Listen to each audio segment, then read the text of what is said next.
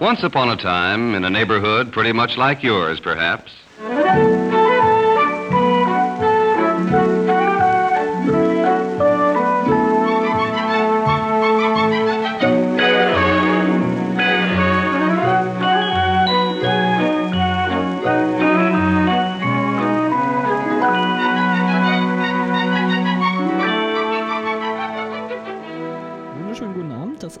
Neuköllner Spätlese, die ein wenig anders sein wird als die Neuköllner Spätlesen, die wir bisher hatten. Resultiert aus verschiedenen Gründen. Einer der Gründe ist, dass ähm, Gregor nicht dabei ist. Der ist leider, weil Freiberufler verhindert. Das ist aber auch nicht weiter tragisch, weil ich bin ja immer gut zu euch und habe auch einen Ersatz-Gregor aufgetan, der auch lustig ist, so eine reinliche Frohnatur. Der wird euch Spaß machen. Wen ich aber auch noch dabei habe, ähm, ist ein alter Studienkollege von mir und inzwischen sehr guter Freund, was mich sehr freut, weil der nämlich eine Expertise mitbringt, die wir sonst nicht leisten können, weil es ist ja so, normalerweise sind wir so Laien-Talk am machen. Ähm, das tun wir heute nicht, weil der gute Herr I. -Punkt, also Daniel nennen wir ihn. Ähm, der hat tatsächlich mal so an so Universitäten gearbeitet und dort ähm, Leute gequält mit den Inhalten seiner ähm, Seminare und darüber werden wir auch sprechen und es wird dieses Mal noch eine ähm, andere Sache geben. Zu dem Thema kommen wir gleich. Und zwar wird es heute nicht so eine Gesprächssituation, wie ihr das von mir und Gregor sonst kennt, dass wir am Tisch sitzen mit einem Mikro und uns einfach immer gegenseitig ins Wort fallen, sondern dieses Mal ist es gesittet. Wir werden ein Mikro hin und her geben. Also es wird wahrscheinlich dieses Mal ein wenig anders sein als sonst. Ähm, am Ende werden wir ohnehin wahrscheinlich so betrunken sein wie sonst immer. Ähm, für die beiden Novizen hier, ähm, wir trinken, also du bist da ausgenommen. Ähm, wir trinken immer den Gegenwert von 0,7 Litern Wein in einer beliebigen Zeit. Also ich habe das neulich auch mit zwei Flaschen Riesling zu zweit in einer Stunde geschafft. Also wir haben zu zweit zwei Flaschen getrunken. Nicht, dass ihr denkt, ich hätte eine alleine getrunken. Das ähm, geht auch. Da waren wir nur ähm, relativ trunken. So, ähm, Anmoderation ist, glaube ich, jetzt abgeschlossen. Es wird dieses Mal um Serien gehen. Und das ist ein riesengroßes Feld und deswegen werden wir das halt so ein bisschen umrunden. Ich werde da halt einfach mal jetzt so ein paar ähm, Anfangsfragen stellen, dann wird sich ein lustiger äh, äh, Dialog entfalten. Danach wahrscheinlich ein lallender Monolog, also alles wie immer. Und ähm, da fangen wir jetzt mal an. Ähm, ich würde eigentlich ganz gerne, dass ihr euch noch kurz vorstellt. Müsst ihr keine Scheu haben. Wer will anfangen?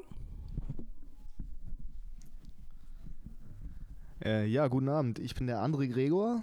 Äh, und weiß jetzt eigentlich nicht, äh, was der Flaneur möchte, dass ich mich vorstelle weiter und gebe deswegen das Mikrofon erstmal weiter. Auch um das zu üben. Gut, also die erste Mikrofonübergabe haben wir schon mal erfolgreich hinter uns gebracht. Ähm, ich bin Daniel.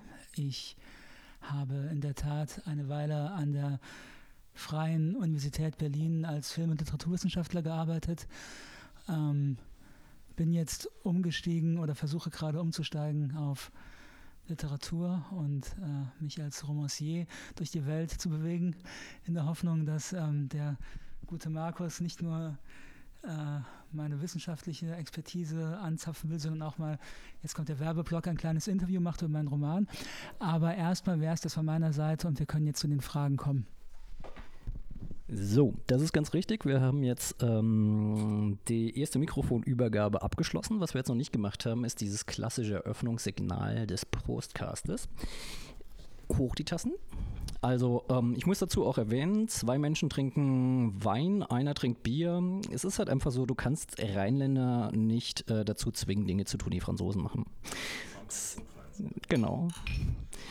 Deswegen, also, ähm, genau.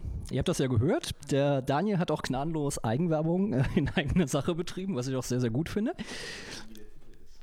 Ähm, und ja, wie ist das mit Serien? Im Endeffekt müssen wir vielleicht zuerst mal definieren, was eine Serie ist. Ähm, und wie man das historisch herleiten kann. Ich meine, als Serie könnte man ja, ähm, wenn man es jetzt, wenn man es jetzt ganz genau nimmt, wir sprechen ja über Serien, die, äh, die wir alle so äh, ganz einfach, wir machen den Laptop an und gehen dann auf äh, Seite XY, wo man das Ganze halt ähm, grau legal streamen kann und gucken uns das an. So läuft das ja bei den meisten Orten. Es gibt auch Leute, die in Videotheken gehen, es gibt auch Leute, die tatsächlich DVDs kaufen oder wie auch immer. Also wie ihr in den Genuss eurer Serien kommt, ist ja völlig ähm, nebensächlich. Im Endeffekt ist es aber halt einfach so, sind ja meistens Filme.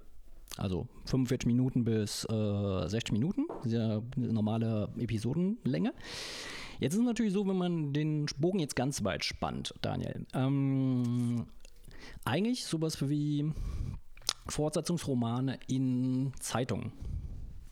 Ist doch eigentlich so der Prototyp von einer Serie, weil es endet immer mit einem Cliffhanger. Es wird ja darauf abgezielt, dass der Rezensent, der äh, sich das anschaut, so angefixt ist, dass er auf jeden Fall am nächsten Tag wissen will, was Phantomas wieder Böses gemacht hat. Oder? Ganz, ganz kna knapp auf den Punkt gebracht.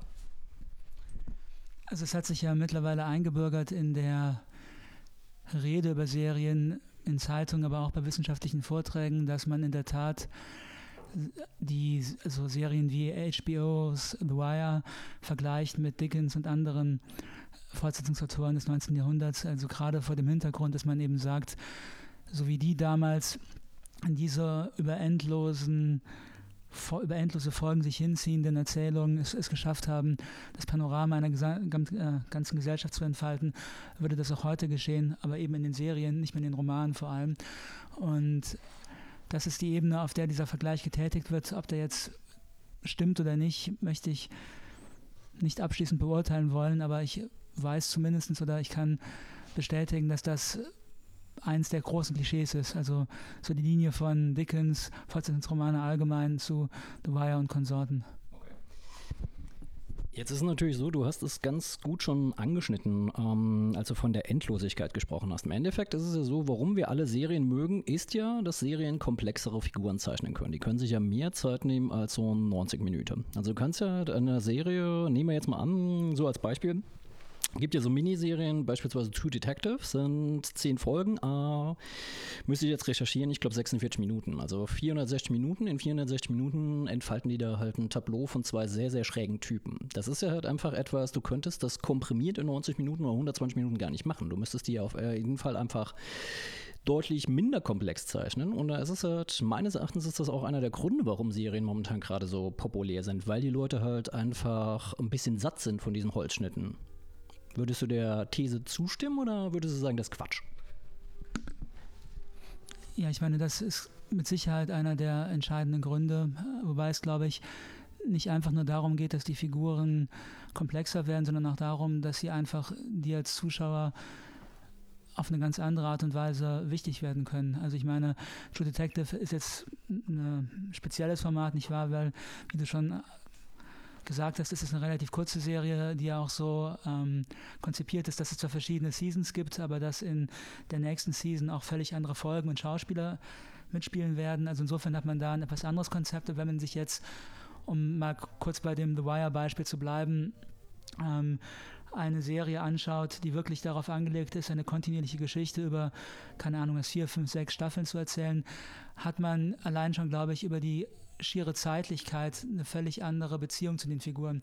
Auf eine Art und Weise, dass sie einem, glaube ich, ohne Übertreibung so sehr ans Herz wachsen können, dass man über ihren Verlust kaum hinwegkommt, wenn sie dann mal sterben oder irgendwie aus anderen Gründen abtreten. Ja, ich meine, es gibt bestimmt auch Dutzende von Leuten, die geweint haben, als Bambis Mama starb. Mhm. Und das ist ja jetzt keine Serie. Milliarden. Wahrscheinlich alle. Wahrscheinlich ich habe übrigens niemals Bambi gesehen, muss ich an dieser Stelle bekennen. Ich auch nicht. So. Und ihre Mama auch nicht. Ja, das kann sein. Okay, aber ähm, lassen wir jetzt mal dieses Gespöttel. Ähm, ich würde Gregor jetzt eigentlich auch, also den äh, Ersatz Gregor auch noch mit einbringen. Und zwar ähm, würde ich dich gerne in einer Funktion einführen, ähm, die dir, glaube ich, ganz gut gefällt. Du prabbelst ja gerne. Ähm, deswegen ganz kurze Frage: Was ist deine Lieblingsserie? Na, wie das, glaube ich, den meisten Leuten so geht, äh, variiert das immer, je nachdem, was man gerade schaut. Äh, es gibt natürlich ein paar Serien, die ich mir immer wieder anschaue. Im Moment meine Lieblingsserie ist äh, Justified. Und ewige Lieblingsserie? Ewige Lieblingsserie muss ich mich als ganz klarer Trekkie bekennen.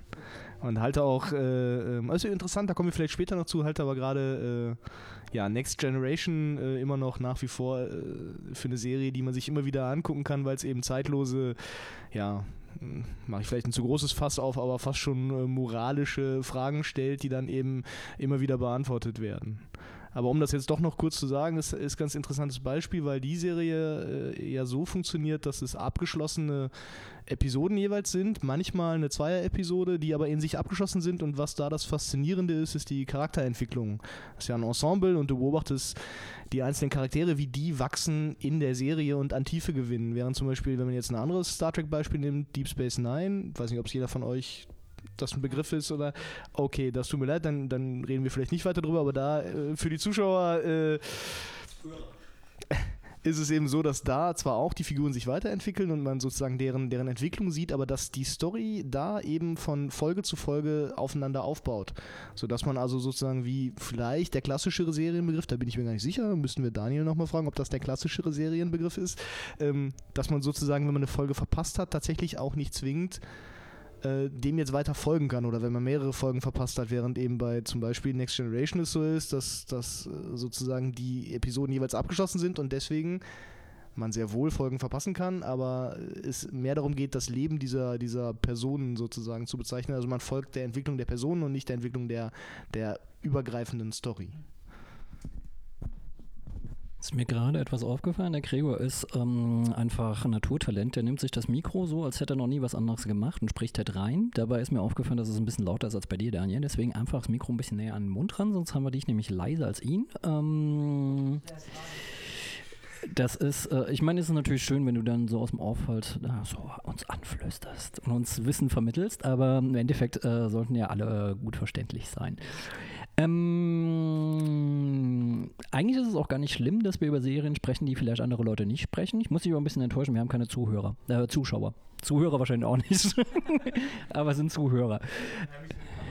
Nein, nein, nein, nein, nein, nein. Das ist, ähm, ist äh, also zumindest mal keine, die, ähm, also keine, die ich äh, gerade ansteuere. Genau. Wir sind übrigens alle äh, Echsenmenschen, nur damit ihr das wisst. Und Uliminaten. Uliminaten? Ja, Uliminaten. Uliminaten? Uliminaten sind halt die, die die Illuminaten dominieren. Weil es ist halt viel cooler, ein Uli als ein Illu zu sein. Darf ich da mal was sagen? So, ähm, Gregor hat ähm, gerade eine relativ gute Frage gestellt. Also, was ist jetzt genau ähm, eine Serie? Ist eine Serie eine komplett, das komplette Narrativ von vorne bis hinten oder ist, zeichnet sich die Serie auch nicht nur durch die, die Komplettstruktur aus, sondern auch einfach durch die Binnenerzählung und so weiter? Und äh, ist es eigentlich ähm, nicht eine Qualität, verschiedene kleine Geschichten zu erzählen, die am Schluss eine große ergeben?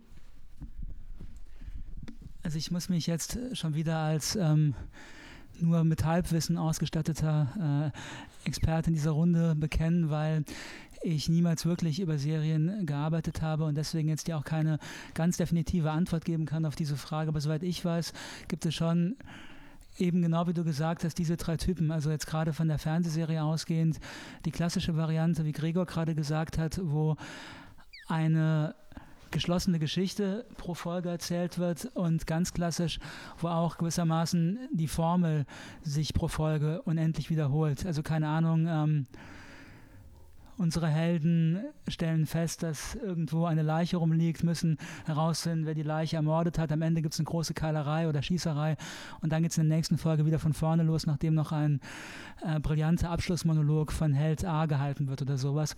Und das hat man dann eben hundertmal. Das ist, glaube ich, so schon die klassischste Variante, was Fernsehserien betrifft. Dann gibt es ähm, so Mischformen, also dass man gewissermaßen eine, zum Beispiel eine übergeordnete Handlung hat, die die gesamte Serie umfasst, dann pro Season eine in sich geschlossene Handlung, wo es zum Beispiel um einen Hauptkonflikt geht oder um einen Kampf gegen einen, sagen wir mal, Hauptbösewicht. Und dann aber auch innerhalb dieser Season eine Reihe von Folgen, die sogenannten Standalone-Folgen, die losgelöst sind von der Haupthandlung. Zum Beispiel eine meiner Lieblingsserien, mir hast du jetzt diese schöne Frage nicht gestellt, aber ich glaube, meine Lieblingsserie ist immer noch äh, Buffy, The Vampire Slayer. Und in Buffy zum Beispiel ist es genauso, wie ich gerade gesagt habe. Und dann gibt es eben Serien wie The Wire, ähm, wo glaube wenn ich mich jetzt richtig entsinne, es eigentlich nur eine einzige, ein einziges großes Narrativ gibt. Und diese letzte Form der Serie ist die, die, glaube ich, äh, sozusagen die meiste Adelung von Seiten von Kritikern oder sowas erfahren hat. Wobei ich jetzt nicht behaupten möchte, dass das jetzt in per se eine irgendwie überlegene Form wäre oder so. Du hast eben davon gesprochen, dass Leichen ermordet werden, das heißt uh, Walking Dead oder wie? Ja, war jetzt ein Spaß. Also Leichen ermorden ähm, liegt daran, ich höre gerade ein Hörspiel, da geht es halt um die Zombie-Apokalypse. Also das ist eigentlich ganz lustig, weil Leichen ermorden ist ja tatsächlich, ähm, gibt es ja nur so eine ganz spezielle Form von Filmen, wo das passiert. Ja, es ist schade, dass ähm, es ist eigentlich ganz schade, dass wir keinen Podcast zum Thema Zombies machen, weil da kenne ich mich ausnahmsweise mal wirklich aus. Aber sollte ich gesagt haben, Leichen ermorden, dann ähm, muss das möglicherweise aus der Sehnsucht nach dem Zombie gekommen sein. Das ist genau das, was ich gerade rausarbeiten wollte. Dass du, ähm, Gregor, musste ich diese Frage stellen nach der Lieblingsserie. Bei dir wusste ich, das muss ich nicht tun, du tust das ganz von alleine. Der Gregor ist halt einfach so ein bisschen mundvoll, die muss man ein bisschen anbohren. Bei dir weiß ich, das kommt schon von alleine. Und über Zombies sprechen wir bestimmt auch noch. Ja, aber nicht, dass du nachher Albtraum hast. Ne? Der Mann hat den Kölner Karneval überstanden, den macht so schnell nichts. Stimmt, stimmt, stimmt. Der Mann hat den Kölner Karneval überstanden. Also mehrfach. Woo. Ey, ich, äh, ich bin echt ein bisschen beeindruckt, weil ich meine, dir macht doch keine CIA-Folter mehr was aus. Ich meine, akustische, äh, akustischer Terror äh, ist doch alles durch, so Schlafentzug. Richtig, ja, eigentlich. Ja. Bewusstseinserweiternde. Nee, das. Ja. Bierboarding. Sehr schön. Bierboarding. So. Sind jetzt Gregors wunderschöne Witze gar nicht angekommen. Was ich sagen wollte. Ach so, was ich sagen wollte ist, ähm, ich, was ich sagen wollte ist, was ich sagen wollte ist, Gregor, wenn du deinen Fuß von dem Kabel nimmst, geht das viel besser, danke. Was ich sagen wollte ist, dass äh, der Kölner Karneval ja in der Tat ähm, gewissermaßen die Urinspiration für Zombiefilme gewesen sein könnte. Wenn man sich anschaut, diese, ähm, also ich meine, ich habe ihn nur einmal überstanden in vollem Einsatz, aber immerhin. Also diese Horden von schwankenden Leuten, die übereinander herfallen und ziemlich unappetitliche Flüssigkeiten absondern und auf die Straße äh, speien. Ähm, ich habe zwar noch keine Fälle von echten Kannibalismus gesehen, aber ich will nicht behaupten, dass die nicht äh, vorkommen und dann unter den Tisch gekehrt werden. Ich weiß es nicht. Hast du da Expertise zu diesem Thema? Schwierig. Das ist ein schwieriges Thema. Äh, möchte ich eigentlich jetzt so öffentlich nicht drüber. Okay, ihr seht schon, Uliminaten wissen mehr. Ähm, ja, das ist halt einfach, kann ich dir zustimmen. Es ist halt einfach so aus den rheinischen Frohnaturen werden dann plötzlich rheinische Rohnaturen. Das ist, ähm, ich habe das auch schon erlebt. Ja, das Schlimme ist, ich kenne doch Karneval auch. Ja klar, als Saarländer, ich meine alle katholischen äh, Phasenacht. ja, katholische Länder. Ich meine, ähm, die Katholiken sind ja sowieso die Proto-Kannibalisten. Und sie haben ziemlich viel Erfahrung mit Zombies. Ja, mit, auf jeden Fall mit Wiedergängern so. Mit Wiedergängern und Blutessen und Fleischessen und so. Folter übrigens auch. Ja. Meine, ich als bekennender Katholik möchte an dieser Stelle sagen, Moment, Moment, das müsst ihr jetzt hören. Ich sagte nur, ich als bekennender Katholik möchte an dieser Stelle einfügen, dass ähm, im Grunde genommen die gesamte Ikonografie des modernen Horrorfilms äh, in der katholischen Tradition vorgeprägt ist. Und ich glaube, im Grunde genommen ist das nur eine Art von Modernisierung von allerlei heiligen Legenden und ähm, Ähnlichem. Ihr seht, ich scheue hier weder äh, Kosten noch Mühen. Ich tue mich sogar mit, mit Gläubigen zusammen. Nein, das ist ja die, die hübsche Vielfalt. Ähm, Agnostiker und Gläubige und Rotwein, das ist immer ganz ergiebig. Kann man diskursive Räume vermessen. Serie.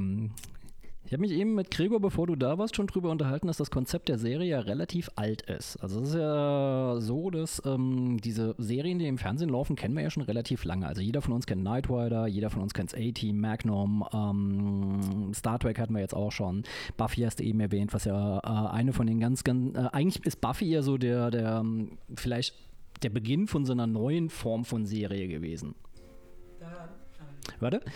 Ähm, was hat sich, was hat sich denn deines Erachtens äh, geändert? Ich meine, früher, klar, die waren so ein bisschen auf Unterhaltung gebürstet und die sollten im großen Teil der Fälle waren sie relativ harmlos. Und die Sachen, die ein bisschen kaputter waren, die sind dann nicht im Fernsehen gelaufen, sondern wurden dann eigentlich eher so ähm, in Videotheken vertrieben.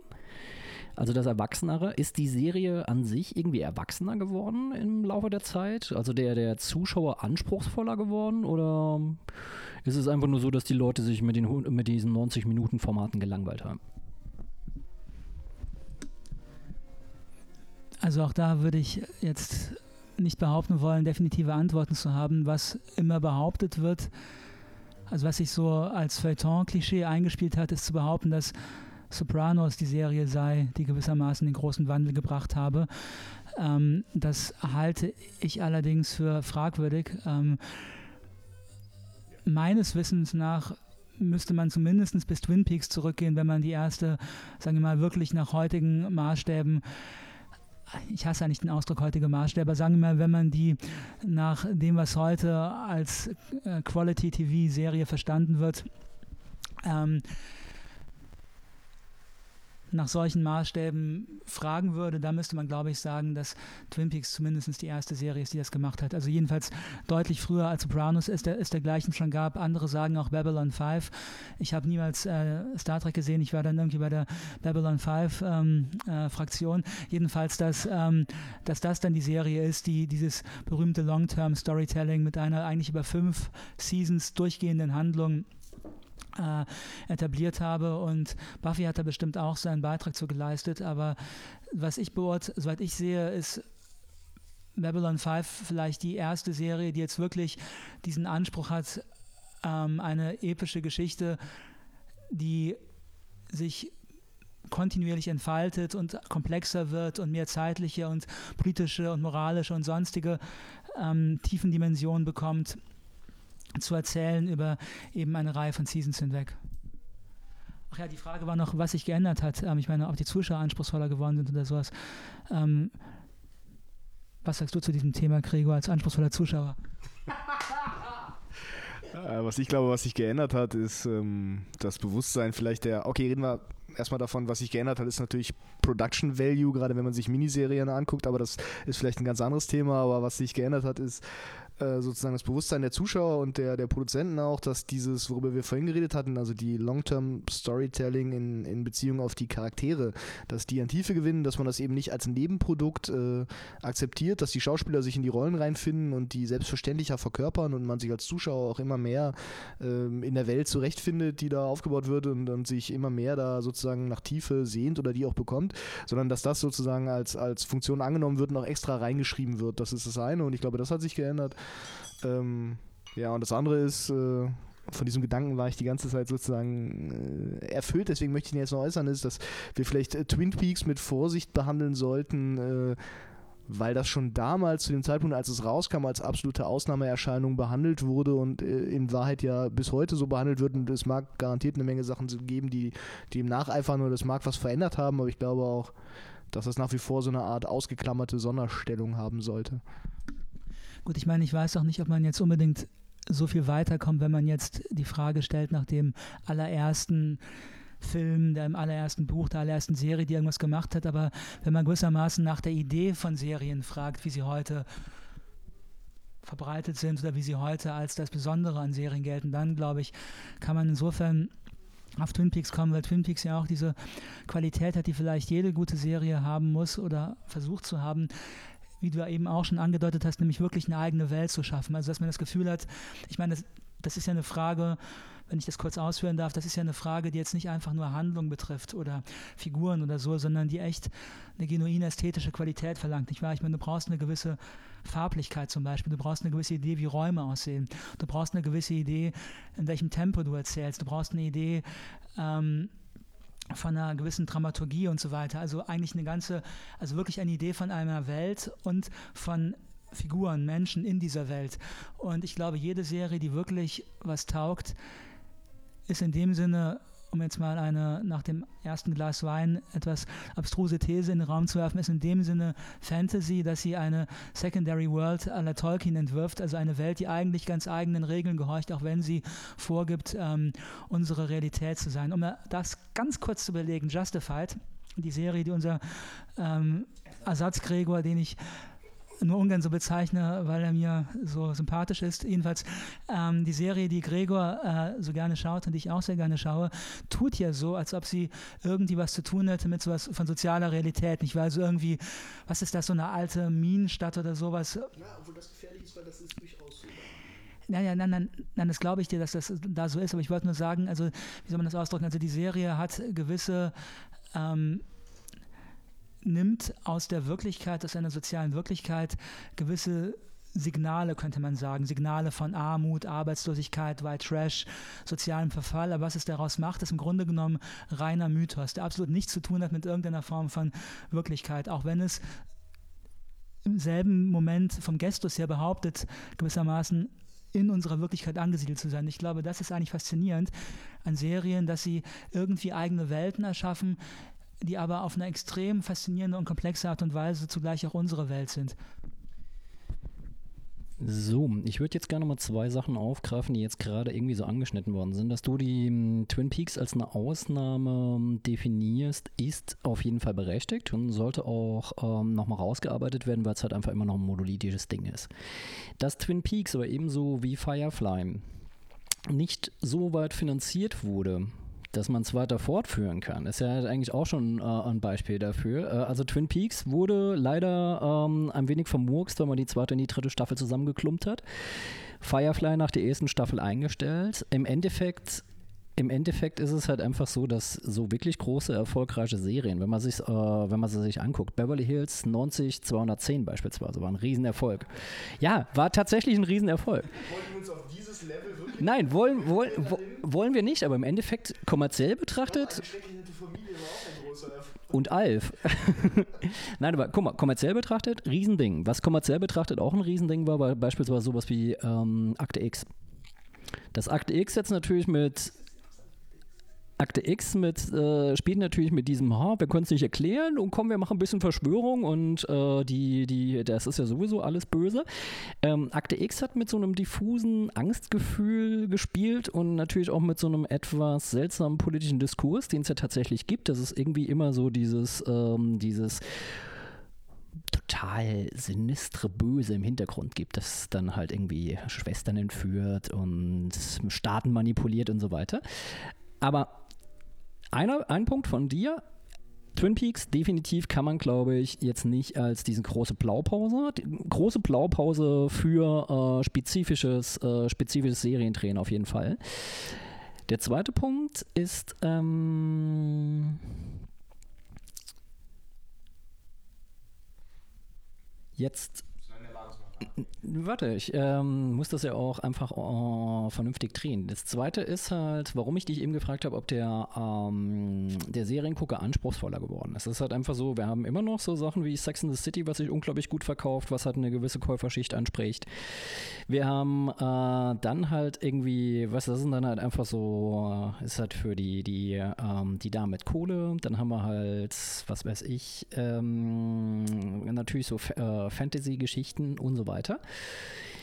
Ist es so, dass einfach so Sachen wie jetzt beispielsweise äh, True Blood, die ja wirklich so eine sehr, sehr schöne Satire zu diesem ganzen äh, Twilight äh, Merchandise Zeugs machen. Nee. Also das kann da, also ich finde halt einfach, es ist viel zu camp und viel zu viel zu satirisch, um Trittbettfahrer zu sein. Im Endeffekt ist es halt vielleicht ein Korrektiv zu diesem durchaus seltsam konservativen Menschen- und äh, Beziehungsbild, was halt jetzt in Twilight gemacht wird. Weil im Endeffekt, wenn wir jetzt wirklich von erfolgreichen Sachen sprechen, von seriellen äh, Geschichten, dann war solche Sachen wie Twilight. Also das äh, ist halt die mega Nein, das ist keine Fernsehserie, sind, äh, aber im Endeffekt, man könnte jetzt auch äh, ganz knallhart sagen, ähm, Harry Potter ist halt auch irgendwie auch so ein serielles, äh, so ein serielles Ding. Wenn wir jetzt den, den Begriff ein bisschen größer ziehen, ähm, aber kann es sein, dass einfach eine gute Serie so entworfen werden muss, dass sie Zuschauer bindet? Durch, du hast ja eben schon von Ide- Identifikation gesprochen. Ähm, und jetzt ist bei Twin Peaks so, es gibt ja bei Twin Peaks nicht wirklich eine, eine Figur, die schnell sympathisch ist. Nicht? Nicht schnell, so wie wir das jetzt in klassischen Serien haben würden. Also für uns, äh, die wir alle so einen etwas eigenen Geschmack haben, ja, wahrscheinlich.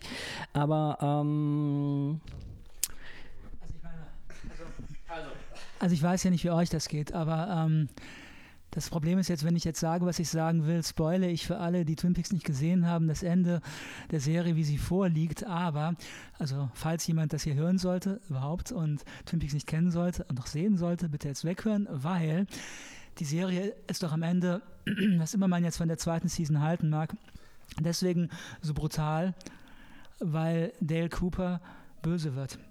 Ich meine, das ist doch im Grunde genommen die Figur, die ich zumindest äh, so in all ihrer Absonderlichkeit einfach ähm, ich zumindest sehr schnell ins Herz geschlossen habe, nämlich als irgendjemand, der auf eine verschrobene Art und Weise der Ritter in glänzender Rüstung ist.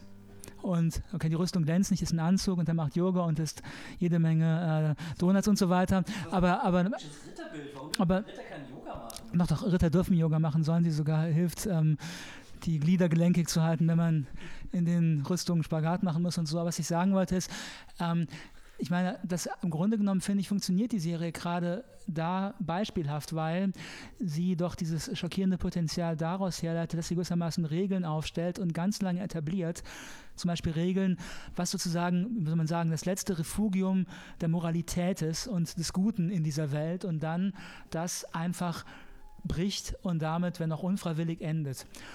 Und das scheint mir insofern eigentlich ein gutes Beispiel dafür zu sein, wie man das machen muss mit Serien. Ähm, das müsste ich nochmal mehr ausführen, aber erstmal will Gregor, glaube ich, was sagen.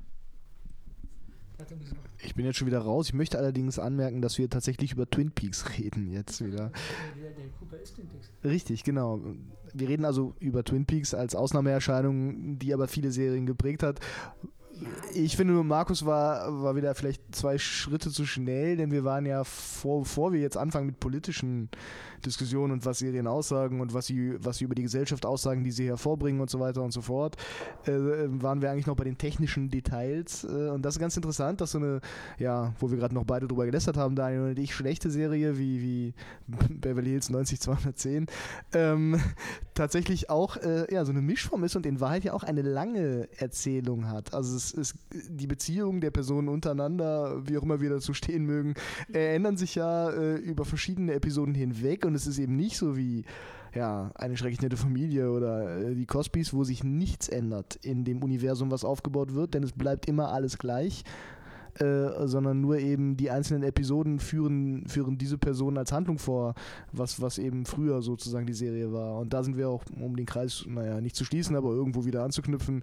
Äh, das ist das, was sich heute geändert hat. Ich glaube, es ist deutlich mehr Standard, dass, dass diese lange Erzählung gemacht wird und eben sich nicht nichts ändert. Gut, ähm, also dass ich davor weggreife, das ist, ähm, du siehst das nur falsch. Ich bin nur jemand, der ähm, Spätlese, Spätlese erfahren ist und da, genau, ich bin jemand, der Spätlese erfahren ist und daher weiß halt, ähm, Handtücher findest du in der Küche. Na, ist doch völlig okay. Es ist, äh, ist doch alles, alles im, ähm, im Rahmen. Du kannst übrigens, wenn du magst, noch die Karaffen mit Wasser auch noch auffüllen. das ist quasi eine Strafarbeit. Ähm, ich meine, ich habe jetzt äh, Beverly Hills 20, äh, 90210 bewusst genommen, weil es halt einfach so ein bisschen abseitig ist. Näher gelegen hätte natürlich sowas wie Friends oder äh, noch näher äh, How I Met Your Mother. Aber ganz kurz, ähm, wir müssen ja auch, ähm, damit wir den Daniel, der jetzt strafarbeitet, nicht ganz ausschließen, würde ich ganz gerne noch eine ähm, Sache sagen. Wie gesagt, du sagtest eben, ich greife vorweg. Das tue ich gar nicht, weil im Endeffekt ähm, Spätleser erfahren, wie ich bin, weiß ich, ähm, Linearität ist nicht existent. Es wird irgendwann sowieso alles äh, drüber und drunter gehen. Du könntest jetzt, während der Daniel da ist, kurz die Schallplatte umdrehen. Und ich ähm, überbrücke in dieser Zeit den Ausfall. So, also der Daniel ist hier mit Handtüchern und Wasser. Der, ähm, der Gregor ist beauftragt, äh, die Platte umzudrehen. Wir hören nämlich die ganze Zeit ähm, Musik. Welche Musik werde ich euch nicht verraten. Die hört ihr nämlich im Hintergrund gar nicht. Äh, das bleibt unser Geheimnis. Genau. Nein, den Titel verraten wir später. Das, äh, das kannst du jetzt nicht meinen. Das ist ein bisschen ehrlos zu sagen, guck mal, der Typ, der da gerade auf Knien ist, schreibt übrigens folgendes Buch. Das finde ich irgendwie ein bisschen assig.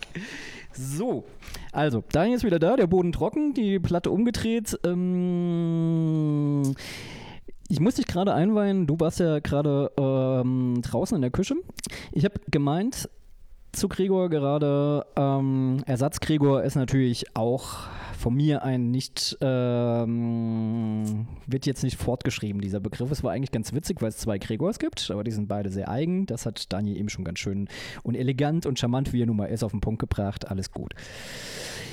Ich sagte eben, ich habe Beverly Hills 90 210 ins Spiel gebracht, ähm, einfach um so eine spezifische Art von Serie ins Spiel zu bringen, die halt genau mit ähm, Jugendlichkeit und Heranwachsen und, äh, und eine gewisse ähm, Riti Passage und so weiter spielt. Ich hätte natürlich auch, keine Ahnung, ähm, How I Met Your Mother oder so sagen können oder Friends, was ja auch noch naheliegend wäre. Im Endeffekt ist es, glaube ich, so, ich glaube, wir haben uns ähm, in der Art und Weise, wie wir uns dem Thema genähert haben, schon relativ früh von solchen Formen von so komödiantischen Serien halt irgendwie ähm, entfernt und es sind, glaube ich, eher die Leute für die ernste Serie. Was uns auch überleitet ähm, zu einem Thema, das du ja halt in einem Seminar behandelt hast. Du hast ja tatsächlich über eine Serie geforscht und gelehrt, die in aller Munde ist, ähm, wo es dann halt auch so diesen Running Gag gab. Man hatte, glaube ich, so ein 16-minütiges YouTube, äh, so einen 16-minütigen YouTube-Clip, wo dann halt alle Fickereien dieser Serie halt irgendwie zusammengepackt sind, was. Nein, nur explizit. Ähm, was halt ein, ähm, angeblich halt auch diese Faszination von der Serie ausmacht. Was ich aber für Käse halte, die meisten Leute wissen eh, von was für einer Serie ich spreche, du kannst das jetzt aber gleich nochmal vorstellen. Was eigentlich ganz interessant ist, ist ja halt einfach, wir haben ja eben davon gesprochen, dass Bücher die ersten Serien waren quasi. Was ja in dem Falle auch so ist. Ähm, jetzt ist es natürlich so, man hätte, klar, wenn die, wenn die Zeit gewesen wäre, hätte man vielleicht aus Harry Potter auch eine Serie gemacht statt eine, äh, statt eine Filmreihe. Es ist halt einfach die Frage, ist Harry Potter zu früh gewesen?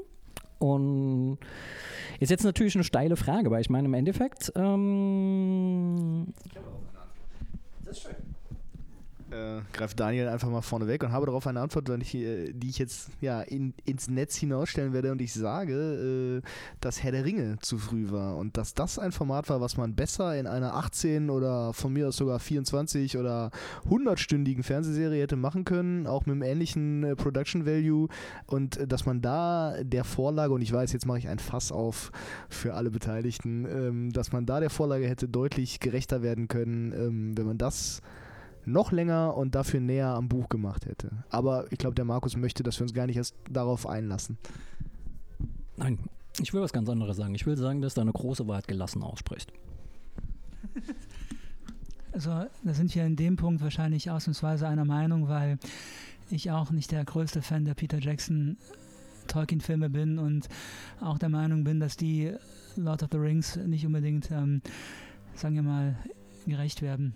Wie es hätte möglich, also wie es möglich gewesen wäre, wenn man ähm, beispielsweise eine Serie gemacht hätte. Ähm, die Serie, von der du jetzt gesprochen hast, ist Game of Thrones, nehme ich an. Ähm, bin ich mir sogar ziemlich sicher, weil es bin ich mir sogar ziemlich sicher, weil es die einzige Serie ist, zu der ich geforscht habe, soweit zum Thema Expertise. Aber ähm, hattest du jetzt eigentlich schon zu der, achso, ob Harry Potter zu früh war? Ähm, ja, gute Frage. Also eine Sache kann man, glaube ich, eine Frage, die du vor einigen äh, Minuten gestellt hast, kann man, glaube ich, am Anfang von Game of Thrones jetzt nicht definitiv, aber zumindest ansatzweise beantworten, nämlich dass es wahrscheinlich schon ein Gewöhnungsprozess von Fernsehzuschauern, auch ein Massenpublikum, an ziemlich komplexe Erzählformen gibt und gegeben hat in den letzten Jahrzehnten und dass vermutlich der Erfolg von Game of Thrones vor diesem Hintergrund nur verständlich ist, weil das ja eine Serie ist, die, wenn man die Romane nicht gelesen hat und trotzdem erfolgte Romane, haben ja unendlich viel mehr Leute die Serie gesehen als die Romane gelesen.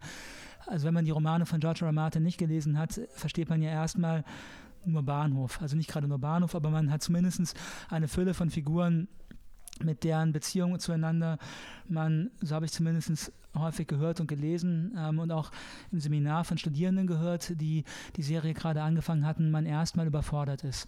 Und ich glaube, das hinzunehmen, diese Art von, sagen wir mal, verheißungsvoller Überforderung, diese Erwartung, dass da ganz viele spannende, großartige Dinge passieren werden, auch wenn man im Moment noch nicht wirklich was begreift und so weiter. Um das, um darauf so reagieren und sich so einstellen zu können, muss wahrscheinlich schon eine gewisse, sagen wir mal, Ausbildung über ähm, eine Entwicklung innerhalb des Formats Serie selber vorangegangen sein. Das wäre wenigstens meine Vermutung.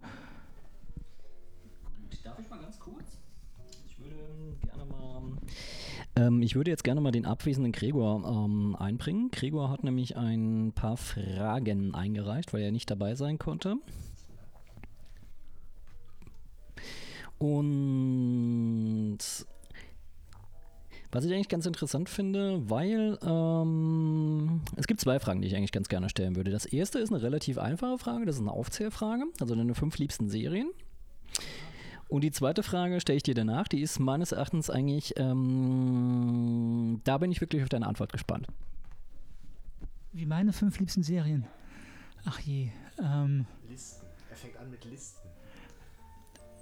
Also ich meine, ja, aus dem Bauch aus, keine Ahnung. Ich meine, wie gesagt, Buffy, ähm, Firefly, ähm, Babylon 5, ähm, Oh je, meine.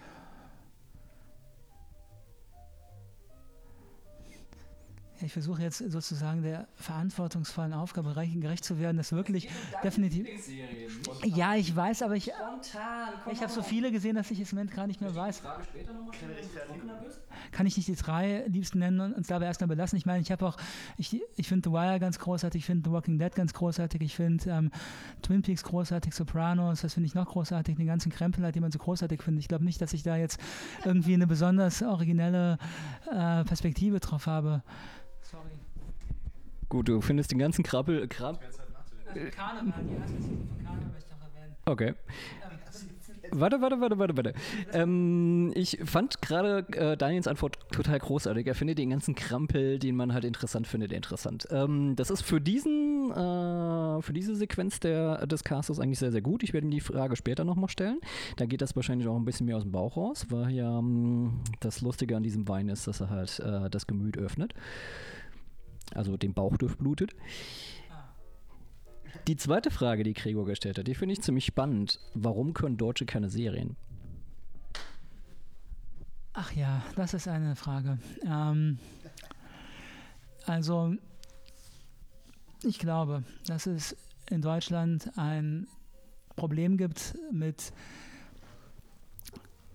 Genre, das vermutlich in der Tat was zu tun hat mit dem Erbe des Nationalsozialismus und mit der Vorstellung, dass sagen wir mal, die Gefühle und die Affekte vom Publikum manipulierende Formate tendenziell gefährlich und politisch zweifelhaft sind. Und ich glaube, dass sich das in den 50er, 60er, 70er Jahren sehr stark etabliert hat. Oder dass das einfach sehr stark geprägt hat, die Kulturlandschaft in Deutschland, dass das bis heute nachwirkt. Ähm, ich glaube, dass es zum Beispiel vielen Leuten verdächtig ist, dass, wie soll man sagen, dass Serien äh, sich entfernen von aktuellen politischen oder anders ausgedrückt, wenn sich Serien, Literatur und so weiter entfernen von aktuellen politischen Debatten oder Konflikten oder sonst irgendwas, ist, wirkt, das für viele Leute offenbar schon von vornherein als verdächtig und als unter Schlagwörtern wie Eskapismus oder dergleichen äh, zu einzusortieren. Also dass man es sozusagen darunter einsortieren müsste. Und ich glaube, dass hat wahrscheinlich was in der Tat zu tun mit einer gewissen historisch-kulturellen Prägung, die, glaube ich, aber auch ähm, langsam aber sicher ihre Wirkmacht verliert. Ähm, ja, dann erwartet man einfach einen gepflegten Wand und er macht dir halt einfach die komplette Soziologie der deutschen Nachkriegsgesellschaft auf. So kann das auch passieren. Nein, nein, ist doch großartig. Ich finde das gut. Äh, gut, Gregor, warum können die Deutschen keine Serien? Ja, jetzt hat Daniel schon weise geantwortet, äh, deswegen möchte ich jetzt nicht noch wieder platt werden. Ich denke aus dem gleichen Grund, warum auch viele, viele oder fast alle, äh, für mich eigentlich alle, ich wollte das jetzt nur nicht so äh, verallgemeinern, Filme, deutschen Filme leider auch oft schlecht sind. Ähm, es gibt ein gewisses Problem mit, mit Geld, mit Produktionen, die da ist. Es gibt ein Problem mit originellen Ideen. Und äh, Marius hat schon, oder Daniel hat ganz recht, Entschuldigung, äh, wenn, ähm, ja, wenn etwas sich vom Politischen zu sehr entfernt, äh, ist es schlecht. Ähm, was man daran sieht, dass, äh, ja, dass nach jedem Tatort äh, die folgende Talkshow das Thema des Tatorts aufnimmt. Das scheint ja so ein Konzept zu sein. Also ich denke schon, dass man das da nicht trennen kann, dass man da leider zu oft äh, sowas ähnliches wie so eine gute Tageszeitung aufmachen will, verbrämt in einer Story. Ähm, es gab ja zum Beispiel, ich weiß nicht genau, wie sie heißt, im Angesicht des Verbrechens oder so so ähnlich. Das ist eine der Serien, die tatsächlich, äh, sagen wir mal, ein gewisses Niveau erreicht hat, was den Spannungsbogen angeht. Und die wurde ja direkt ähm, ja, sehr kritisch gesehen. Also, dass man, darf man das jetzt so zeigen hier? Äh, äh Verbrechen. Dann gab es noch eine weitere, die hieß Dauerdienst. Äh, ähm, die war auch gut. Ja, richtig. Das ist dann alles nicht äh, die Schwarzwaldklinik und das scheint ein Problem zu sein. Ich möchte noch kurz, ganz kurz, es gab doch noch eine, eine dritte Serie dazu. Es gab doch noch eine dritte Serie, die auch irgendwie so in diesem äh, polizeilichen Milieu gespielt hat, oder? Die, glaube ich, auch über Arte ausgestrahlt wurde. Generell nichts Deutsches an, dann war es für etwas Französisches. Ja, vielleicht so eine Kooperation. Aber ich meine, da haben wir ja eigentlich erschreckenderweise schon zwei klassisch deutsche Serien aufgemacht. Die Schwarzwaldklinik und das Traumschiff. Ich meine, das ist doch eigentlich, was, wenn nicht das, äh, was ist das, wenn nicht Eskapismus?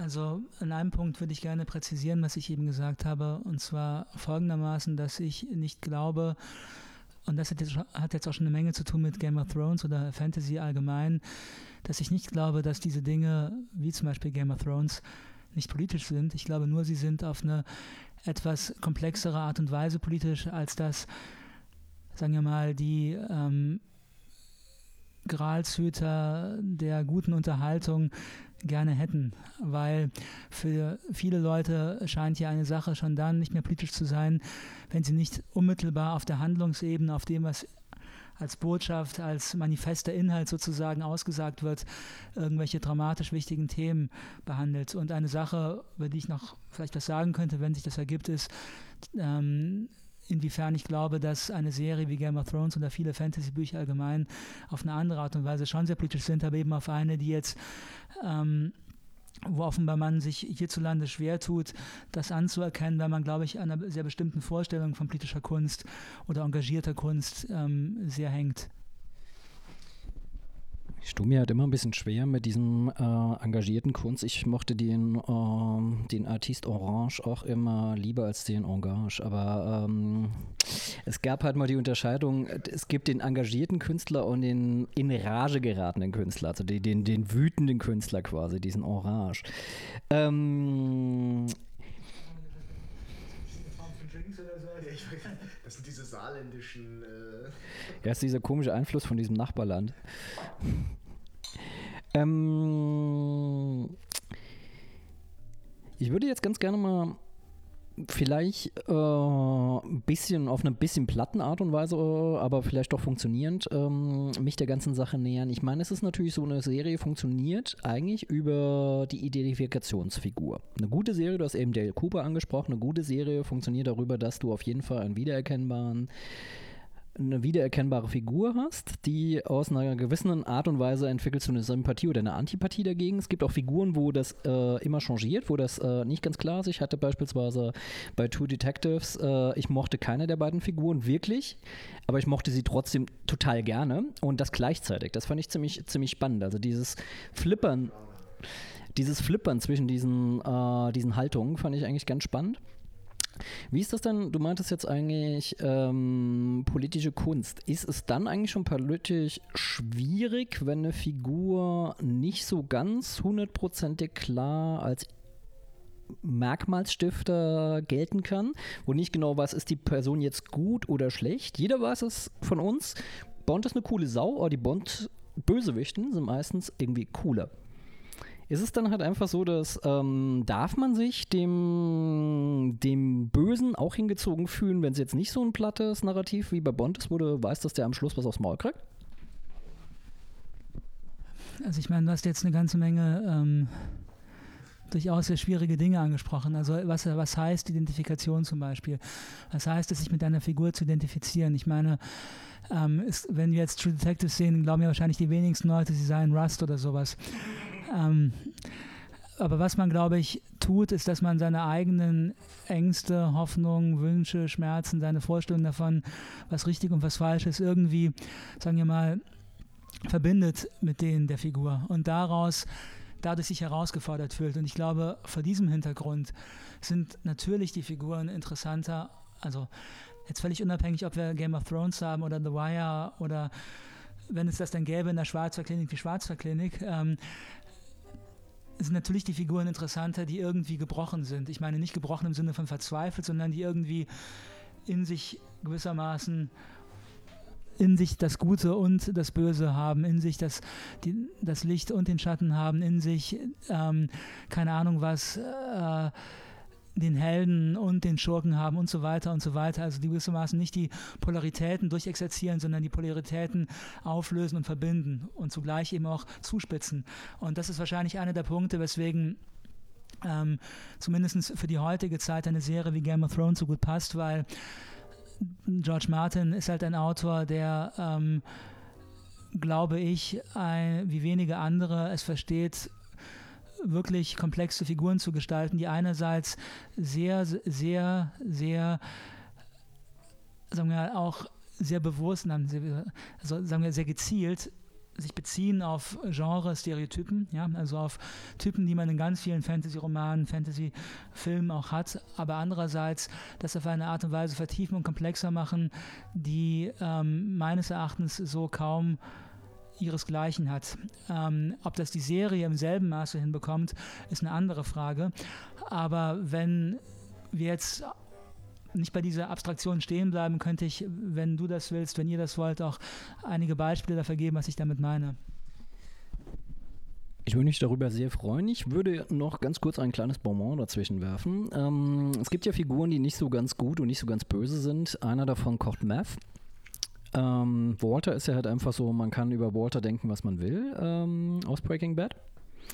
Es, irgendwie kommt es ja nicht von ungefähr, dass die Serie so durch die Decke gegangen ist. Was ich ziemlich lustig fand, es gab dann bei Toys R Us, glaube ich, in den Staaten, gab es dann tatsächlich Plüschfiguren von Walter und seinem, äh, seinem ähm, Beeper, also seinem hilfreichen Assistenten. Und da gingen halt Leute tierisch durch die Decke, dass sie gesagt haben, das ist eigentlich kein Spielzeug. Im Endeffekt ist es halt so gesehen klar, es ist eigentlich kein wirkliches Spielzeug, was ähm, mit so einer Idee aufgeladen ist, das Spielzeug halt einen didaktischen Wert hat.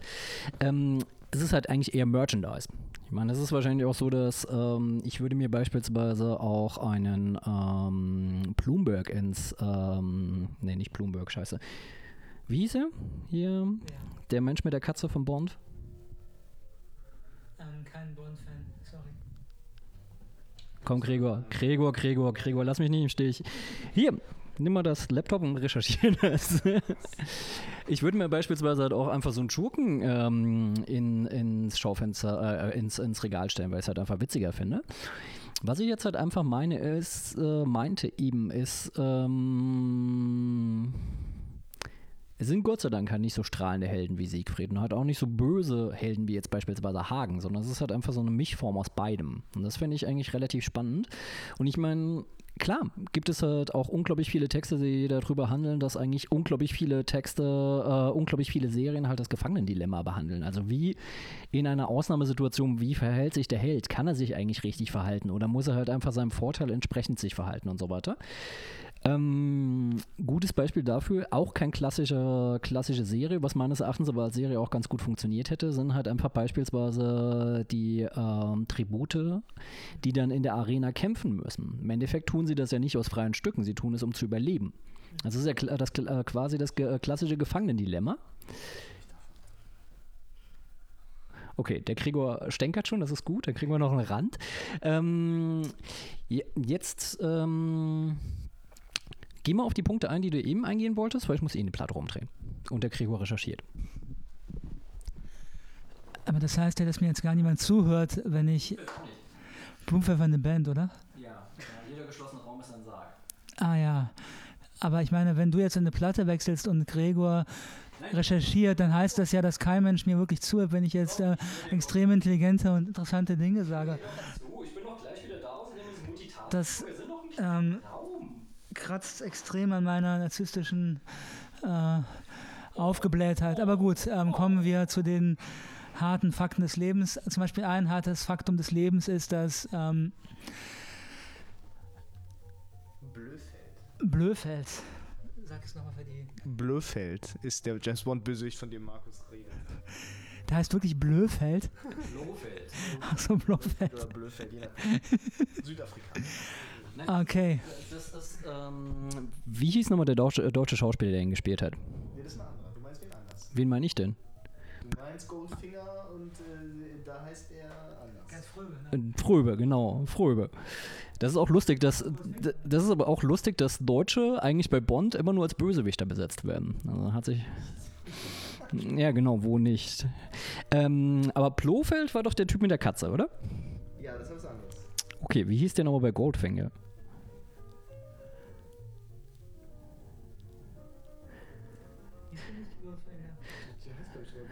Ähm, Daniel, da würde ich gerne mal kurz einhaken. Passy Galore, genau. ähm, ist Bond eigentlich eine Frühform von einer Serie?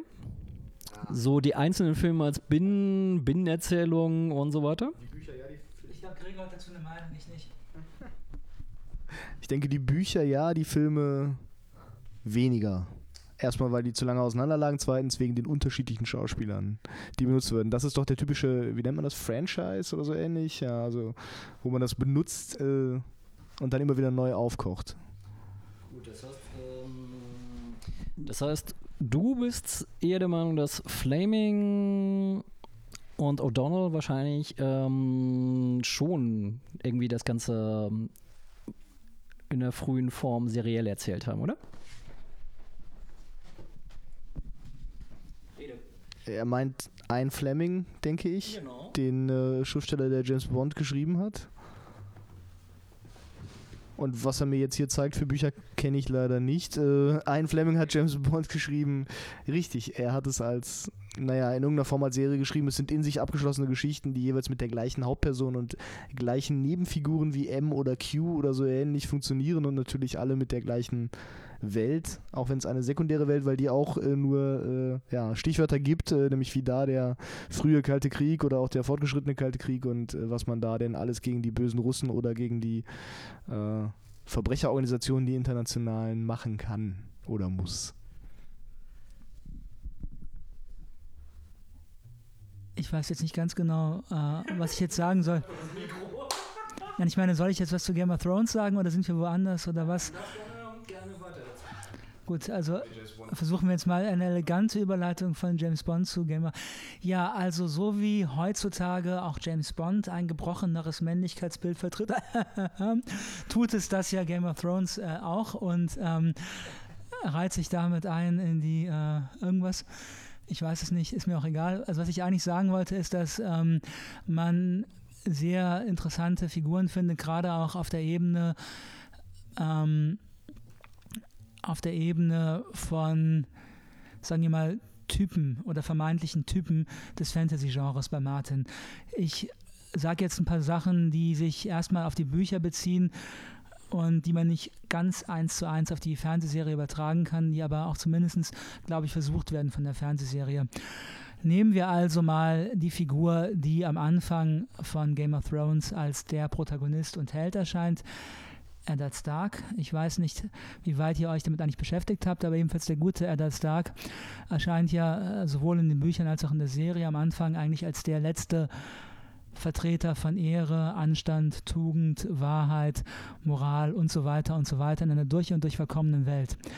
Und nun, wenn man über Eddard Stark redet, dann redet man meistens davon, dass er die erste Season bzw. den ersten Band nicht überlebt und also Martin da gewissermaßen die Leser und Zuschauer in die Irre lockt, weil er so tut, als wäre oder sagen wir mal, weil die Erzählung suggeriert, man hätte dort einen epischen Konflikt wo Eddard Stark der Protagonist sei und dann fällt der Protagonist sozusagen aus. Das ist das, worüber meistens gesprochen wird. Was ich aber sehr viel interessanter finde, ist, wenn man sich anschaut, wie eigentlich zum, das Buch etwas suggeriert, was es zugleich unterminiert, bezogen auf nämlich diese Tugendhaftigkeit von Eddard Stark. Also wenn man sich genau anschaut, was diese Figur macht, ist das eine Figur, die eigentlich nur Fehler macht, also die eigentlich nichts richtig macht, von Anfang bis Ende. Und zwar macht sie deshalb nichts richtig, weil sie im Grunde genommen in einer extrem rigiden Vorstellung von Wahrheit und Ehre verfangen ist, die nichts anderes kennt als die eigenen Maßstäbe und nichts anderes kennen will. Und die interessanterweise auch nicht mal mehr den eigenen Maßstäben gerecht werden will, äh, gerecht werden kann, weil Eddard Stark zum Beispiel ganz am Anfang einen Deserteur der Nightwatch köpfen lässt, also jenes Ordens, der äh, die Grenze zu den fernen Nordländern bewacht. Und indem er ihn köpft, bricht er eigentlich mit dem, was er von sich selbst beansprucht, nämlich sozusagen die alten Wege des Nordens zu bewahren.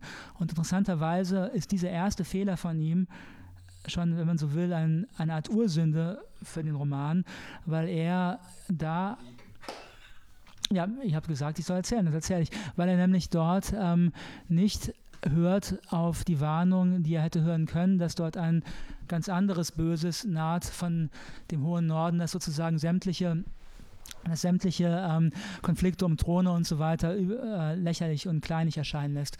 Und das hätte er hören können, hört er nicht, obwohl er behauptet, er würde diese alten Werte des Nordens vertreten, ähm, begibt er sich da in eine ähm, Position, die eigentlich ebenso kleinlich borniert ist, die ähm, wie, wie, wie die der von ihm verhassten, korrupten und bankrotten Familien. Was aber interessanter ist, um das noch ganz kurz zu sagen, für dich, Markus, nehme ich an, dich kennt, ist, dass Leonard äh, Eddard Stark, wenn er dann ähm, als Hand of the King ähm, in der Hauptstadt angekommen ist, sich interessanterweise zwei Männern gegenüber extrem herablassend und arrogant verhält, die ihm permanent versuchen zu helfen und die beide für eine, sagen wir mal, queere Männlichkeit stehen, nämlich einerseits der Eunuch Littlefinger und andererseits, äh, Entschuldige, der Eunuch Varys, nicht Littlefinger, und dann Littlefinger, der ein großer Intrigant ist, aber er hat Stark versucht, in der Tat zu helfen. Und was daran interessant ist, und darauf möchte ich eigentlich hinaus, ist, dass diese Figur, die den Leser wirklich sehr sympathisch erscheint, oder den allermeisten zumindest auch sehr an sich bindet, zugleich den Leser, wenn man es genau nähme, in ziemliche Konflikte bringt zu dem, was er wahrscheinlich selber eigentlich für Werte hat, weil nämlich dieser Eddard Stark im Grunde eine ziemlich maschistische archaische Männlichkeit vertritt, wie sich dann zum Beispiel auch im Umgang mit diesen beiden etwas merkwürdigen Männerfiguren zeigt aber dem Roman gelingt es, dass das kaum spürbar wird, weil die Figur in ihrer Ehrhaftigkeit so aufgeladen wird. Das war jetzt eine ziemlich lange Rede, aber ich glaube, oder ich hoffe zumindest, dass daran eins deutlich geworden ist, nämlich wie über die Spaltung der Figuren auch eine Spaltung von einem Leser- oder Zuschauergefühl erzeugt wird in Game of Thrones, idealerweise. Ja, also ich, ähm, gut, das wird jetzt ein Pod oder Postcast, der primär über Game of Thrones äh, geht, das sehe ich schon, äh, wird jetzt hier vielleicht an, an zwei Punkten widersprechen, nämlich, dass ich denke, natürlich hätte also seine Figur wird von Anfang an als schwach dargestellt. Das beginnt meiner Meinung nach aber eher mit der Einführung von dem Bastard Jon Snow und den Zweifeln, die die ganze Zeit seine, seine treu ergebene Ehefrau dann doch hat, beziehungsweise dass er nicht darüber reden will die Sache wird zum Beispiel auch auf eine geschickte Art oder auf eine, auf eine dramaturgisch geschickte Art und Weise unter den Teppich gekehrt, weil, weil die ganze Zeit offen gelassen wird, dass da womöglich eine mysteriösere und größere Geschichte hintersteckt und dass er sozusagen in irgendeiner Form das Richtige getan hat, als er diesen Bastard gezeugt hat. Nichtsdestotrotz hat er ja seine Ehefrau betrogen. Die andere Sache ist ja richtig, er hätte natürlich hören müssen auf die Warnung des Deserteurs, aber was ja eben die Person in irgendeiner Form dann wieder für den Leser als, äh, als, als Archetyp irgendwie greifbar macht, ist eben, dass er ja selber dieses Mitleid hat und oh, jetzt muss ich das, jetzt muss ich das hier selber machen, ich werde meiner Verantwortung gerecht und köpfe den selber und die Gerechtigkeit sozusagen als blinde Gerechtigkeit, wie sie ja sein sollte, äh, durchzieht ähm, und eben alle Gründe, gerade jetzt auch für den modernen Leser womöglich, äh, der Deserteur, der vor dem, vor dem entsetzlichen äh, Grauen flieht und deswegen nicht kämpfen kann, dem man womöglich Verständnis entgegenbringen könnte. Nein, er ist ein Deserteur, er hat damit das Gesetz gebrochen und er wird von ihm dann eben geköpft. Ähm, das ist natürlich so richtig, aber was er dadurch natürlich macht, ist, er ist, ja richtig, er ist natürlich eine entsetzliche, paternalistische, äh, in irgendeiner Form, ja, altmodische Vaterfigur, die wir alle gerne hätten, die aber in Wahrheit sich ja dann immer wieder schwach verhält, weil sie ja doch äh, zum Beispiel konfrontiert mit dem versoffenen, korrupten König ähm, und der ganzen Bagage, die da dranhängt, den Lannisters und so weiter, wir möchten das vielleicht nicht zu weit führen, ähm, wenn er sich mit denen konfrontiert sieht, dann, dann hat er ja nicht äh, um sich jetzt mal hier wieder herabzulassen, hat er nicht die Eier in der Hose, um zu sagen, diesem König folge ich jetzt so nicht mehr treu doof, sondern sagt ihm mal, dass das alles falsch läuft oder ersetze den gar oder tue irgendwas dagegen, dass er sich so verhält, wie er sich verhält, nämlich selbstzerstörerisch und in irgendeiner Form ja auch egoistisch. Also er wird schon als schwach dargestellt, aber vielleicht ein bisschen anders, als du das jetzt sehen würdest, ohne die, die Gender-Kiste gleich aufzumachen. Ähm, also ich weiß jetzt gar nicht, wo der Widerspruch war zu dem, was ich gesagt habe. Du hast doch alles bestätigt, was ich gesagt habe. Also aus meiner Sicht zumindest. Aber, aber ähm, es ging mir auch jetzt weniger um die Genderkiste, sondern darum, um zu zeigen, wie geschickt ähm, der Martin mit den verschiedenen Figurentypen arbeitet, weil du siehst ja Littlefinger und Varys durch die Augen von Ned Stark. Also ich meine, die haben ja keine eigene Stimme. Zumindest im Buch nicht. Und was du dann hast, sind Beschreibungen, wo der Erzähler, entschuldige Markus, das muss ich noch kurz erklären, sonst wird es zu platt, wo der Erzähler übernimmt sozusagen die Werturteile von Ned Stark. Also der Erzähler sagt dann irgendwie, wie schleimig oder süßlich duftend der Varys sei und so weiter. Es wurde wirklich so eine, irgendwie so eine effeminierte Eunuchen ähm, Widerwärtigkeit sozusagen karikiert wird. Und der Punkt ist, dass man darüber gar nicht merkt oder als Leser vielleicht aus dem Blick verliert, dass da Varys wirklich versucht, nach allem, was man sagen kann, wirklich versucht, dem Ned Stark zu helfen, immer wieder und wieder versucht, ihm zu helfen und da an eine Wand läuft, die eben aus einer bestimmten Vorstellung von Ehre und Männlichkeit gefertigt ist, diese Wand. Und das Spannende ist ja, dass wir als Leser, wage ich jetzt mal zu behaupten, in den meisten Fällen das zugleich total toll finden, weil wer ist denn beliebter als die Starks? Ich meine, wer ist beliebter als die Starks und den Lesern mit eben ihren archaischen Vorstellungen von Ehre und Tugend und so weiter und so weiter und so weiter. Und ich glaube, was Martin ganz allgemein macht, was man bei Ned Stark merken kann, zugespitzt ist, dass man hier Figuren hat, oder dass sozusagen die Figuren letzten Endes umso verlorener sind, umso mehr scheitern in dieser Welt, je weniger sie in der Lage sind, ihre eigenen Vorstellungen anzupassen an Umstände, sich, die sich ändern, Konflikte, die sich ändern und so weiter. Und dass darüber eben aber nicht einfach gut oder böse verhandelt wird oder sowas oder richtig oder falsch, sondern glaube ich einfach eine endliche Komplexität sich auftut, gerade um diese Fragen herum. Genau, da ist ja dann die ganze Familie Stark das beste Beispiel. Genau. Denn was ist der Grund, warum, warum Robert umgebracht wird? Ist ja genau das. Er ist nicht bereit, irgendwie einzusehen, dass er vorher eben äh, äh Sachen, Versprechungen gemacht hat oder sonst was, denen er sich anpassen muss, und dann sagt er einfach, naja, nein, ich mach das jetzt so, weil das ist so richtig. Aber. Weil die Sache ist, ich brauche jetzt schnell dieses Mikrofon. Es ist nicht so, dass ich jetzt auch mal zu Wort kommen will, sondern ist die Brücke weg, wenn wir wieder zurück in dieses Game of Thrones-Ding kommen. Das können wir auch gerne gleich machen. Du hast mich eben so ein bisschen, du hast mich eben gerade so ein bisschen verdutzt angeguckt, warum ich über Flaming gesprochen habe und über Peter O'Donnell und über Martin. Du hast auch eben davon gesprochen, die Leser. Das heißt, wir haben jetzt gerade die mediale Ebene gewechselt. Wir sind von, ja, ja. Wir sind halt quasi jetzt in den Romanen und beispielsweise bei Fleming ist es ja so, dass er auch komplexer, die Romane von Fleming sind ja deutlich komplexer als die Bond-Filme. So komplex sind sie natürlich nicht, weil das ist halt einfach so ein komischer chauvinistischer, äh, so eine chauvinistische Arschnase, die immer wieder die Welt rettet. Äh, meistens sind die Schurken viel cooler als er. Warum ich eben Peter O'Donnell ins Spiel gebracht habe, wenn du ihn noch nicht kennen solltest, so kann ich ihn dir sehr ans Herz legen. Peter O'Donnell hat eine Figur entwickelt, die heißt Modesty Place. Ähm, das ist quasi das Bond-Girl ohne Bond. Also Bond-Girls sind ja meistens halt irgendwie sexy und cool und hilfreiche äh, Assistenten, aber irgendwie auch nicht, äh, auch nur so Halbrollen. Ähm, sie ist halt einfach die, die das Ganze kann, was der Typ auch kann, nur viel besser und das mit Charme macht und mit einem sehr, sehr britischen, äh, sehr, sehr britischen Witz. Also, wem Bond Romane zu Platz sind, liest Peter O'Donnell. Und ähm, jetzt kommen wir mal nochmal auf Game of Thrones zurück. Habe ich ihn jetzt gekränkt, weil er wegrennt? Okay, nicht, dass er jetzt irgendwie weint. Ich irgendwie sein männliches Idol in Frage gestellt habe. Ähm, ich fand es eigentlich ganz schön, dass du A, diesen Medi Mediensprung gemacht hast. Halt wir Leser, nicht wir Gucker. Das fand ich ähm, relativ hübsch. Und ist es natürlich die Frage, auch wenn die Serie komplexer ist als nun mal der Film beispielsweise ist, ist halt einfach das komplexere Medium, was sich natürlich auch mehr Zeit nimmt, ist ja immer noch das Buch. Und du hast es eigentlich ganz schön äh, rausgearbeitet, als du gesagt hast, sie haben keine eigenen Stimmen. Ich habe jetzt Game of Thrones selber noch nicht gesehen, daher weiß ich auch gar nicht, wie das visuell verhandelt wird.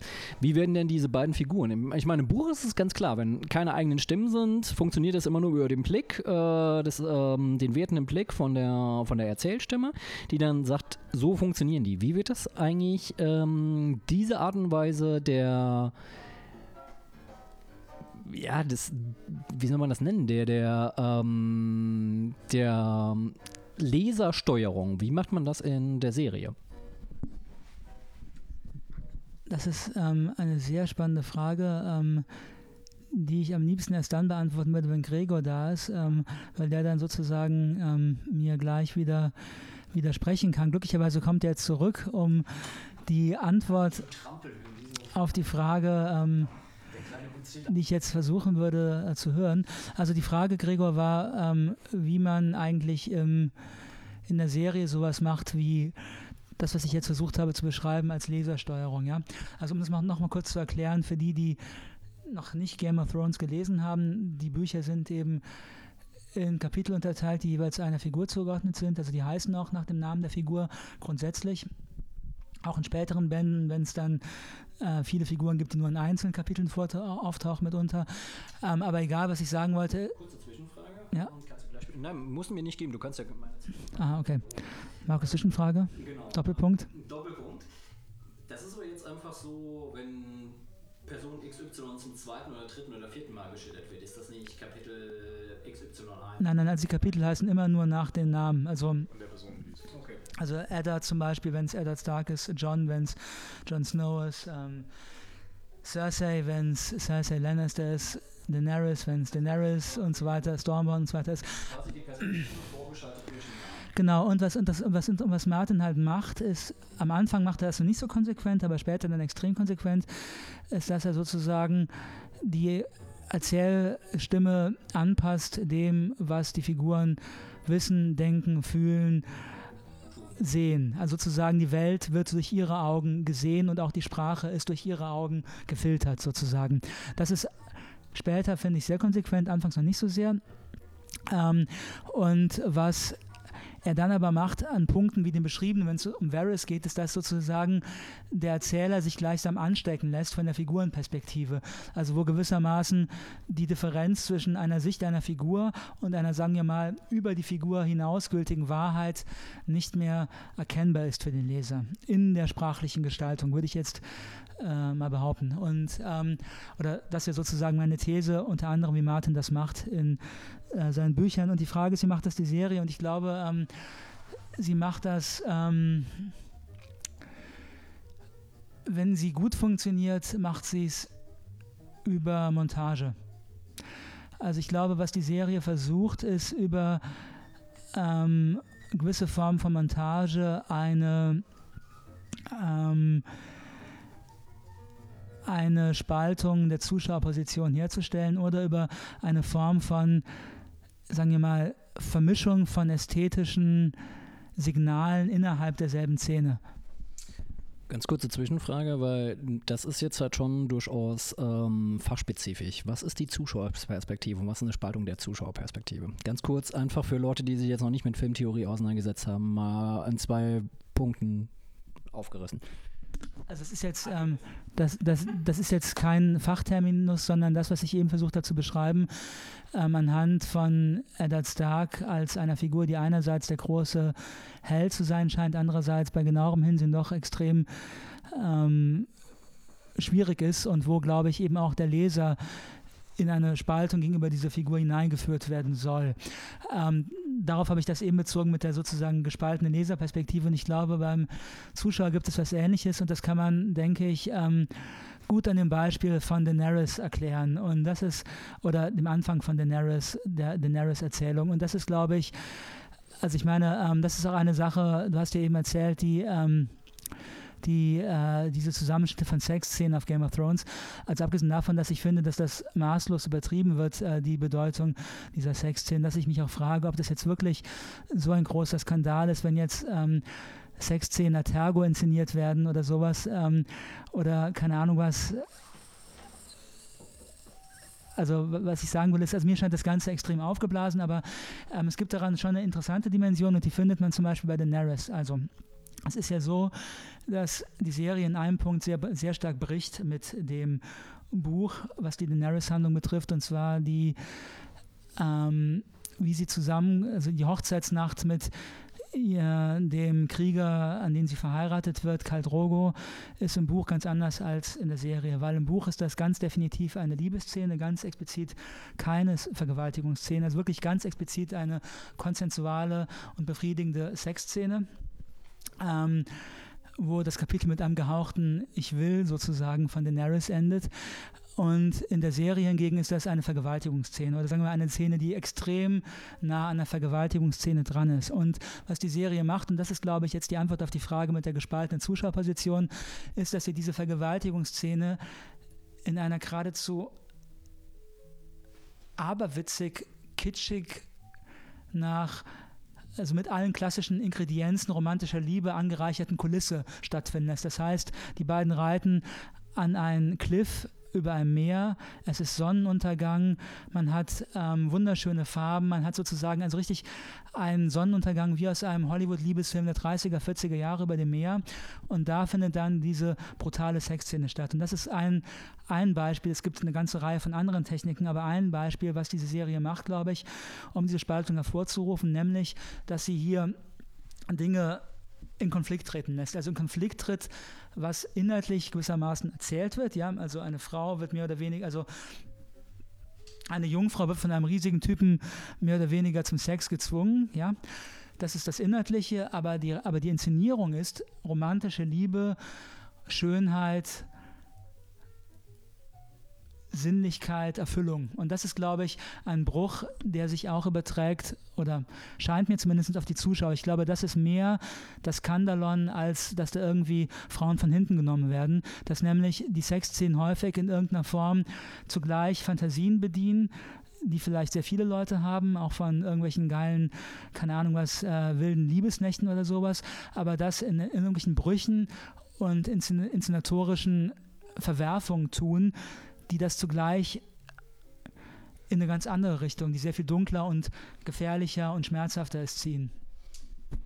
Nur eine ganz kurze Verständnisfrage für jemanden, der jetzt Game of Thrones nicht gesehen hat. Das klang jetzt ähm, anfänglich so wie ein Bruch mit einer Erwartungshaltung, dass man jetzt irgendwie Hans Zimmer spielt die romantische Harfe und dann äh, passiert etwas, was gar nicht irgendwie so ähm, damit in Verbindung gesetzt werden kann. Ist das so, dass dieses Skandalon daher rührt, dass es halt kritisch thematisiert wird oder passiert das einfach und es ist äh, befremdlich, dass es halt einfach passiert und vom Setting her nicht passt? Ich glaube, Gregor will antworten. Gut, Daniel wird da auch noch was zu antworten. Also ganz kurz zu dem Skandal. Ich persönlich glaube, dass der nicht aus dieser Szene kam, sondern eher aus der Häufigkeit der Sexszenen, die komplett äh, unnötig sind. Weil das ist der Punkt. Also, wer das Buch gelesen hat, wer die Filme gesehen hat, wer nur die Filme gesehen hat, beziehungsweise die Serie, ähm, dem fällt das vielleicht nicht so auf, aber wer die Bücher gelesen hat und die Serie gesehen hat, dem fällt auf, dass es in der Serie deutlich häufiger vorkommt, gerade wenn man die zusammengedampften Storylines ansieht, als es im Buch vorkommt. Ähm, Im Buch kommt es trotzdem noch vor, das bricht natürlich mit klassischer Fantasy, aber das ist, die Bücher brechen sehr viel mit klassischer Fantasy, gerade auch dadurch, dass das magische Element bis auf die Brachen äh, ja eigentlich komplett rausbleibt. Das ist ja das Interessante. Also es, es, schleicht sich ganz am Anfang rein, das machen sie in der Serie ganz geschickt. Ganz am Anfang ist, schon, ist es schon da und dann ist es aber weg und dann taucht es erstmal nicht mehr auf. Aber es ist am Hintergrund, außerhalb des Sichtfeldes des Lesers ist es da. Wir wissen es als Leser oder als Zuschauer auch, aber es taucht erstmal nicht auf, sondern es geht erstmal um diesen seltsamen Mächtekonflikt. Aber zurück zum Sex. Ähm, es ist so, ja, ich glaube nicht, dass es an der Szene hing, weil die wichtig ist für die Handlung und für das Verhältnis von Daenerys zu, zu Karl Drogo und, und wie sie es ändert, äh, wie es in dem Buch ja eben sich allein in dieser Nacht ändert, weil sie dann ja on top ist. Äh, ja, wie auch immer man dazu stehen mag, was jetzt die Symbolik angeht, aber ähm, woran sich alle Leute, glaube ich, gestört haben, ist, oder was, was gesagt wurde, dass man sozusagen es ja fast timen kann, wie oft Sexszenen auftauchen oder auch nur blanke Titten. Ähm, und das ist die Kritik, die oft geübt wurde. Und da würde ich sogar auch noch zustehen, dass es äh, danach ist, dass wenn man in die Serie reinseppt, man so eine gewisse Zeit lang gucken kann und dann tauchen da welche auf. Ob die jetzt nötig sind für die Handlung oder die Handlung voranbringen, ist vollkommen nebensächlich. Und das ist das Problem, was womöglich damit zu sehen ist. Aber natürlich ist es richtig, Daniel möchte noch was sagen, aber es ist eben so, es sollte kein Problem sein, Titten zu sehen. Also, es sollte kein Problem sein, Titten zu sehen. Das war jetzt vielleicht ein bisschen wenig kurz, kurz gesagt. Ähm, Markus möchte, dass Gregor seinen letzten Satz nochmal wiederholt. Das werde ich nicht. Ich werde sagen, es sollte kein Problem sein, äh, sozusagen in einer Serie, die an Erwachsene gerichtet ist, wenn es die Handlung voranbringt, äh, dass man da auch Sexszenen zeigt. So, da die eigene, da Gregor jetzt gerade mit seiner Schere im Kopf Tango tanzt, äh, werde ich das wiederholen, was er gesagt hat. Danach bist du dran. Es ist alles gut. Das war ein schöner One-Liner. Ähm, ähm, Gregor sagte, es ist völlig okay, dass man Titten sieht. Ähm, ist vielleicht auch etwas, worüber wir gleich noch reden sollten, über Prüderie. Ja aber der Daniel ist so heiß, der ist so heiß darauf. Das Schöne an der Sache ist, ähm, ich glaube, ähm, ich hoffe, er hat noch eine zweite Flasche dabei. Das könnte nämlich sehr unterhaltsam werden. Schade, aber ich habe noch eine zweite Flasche.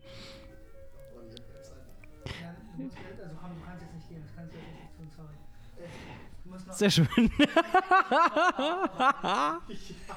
Sehr schön, sehr schön. Ihr kriegt, ähm, ihr kriegt gerade die Hintergrundgeräusche nicht mit. Also Daniel weigert sich gerade, dass Gregor gehen will. Gregor hätte eigentlich gute Gründe, das zu tun. Ich glaube, Daniel hat schon gewonnen. Gregor äh, gibt sich dem schon hin. Alles gut. Ähm, Daniel, du darfst. Wir geben uns hin.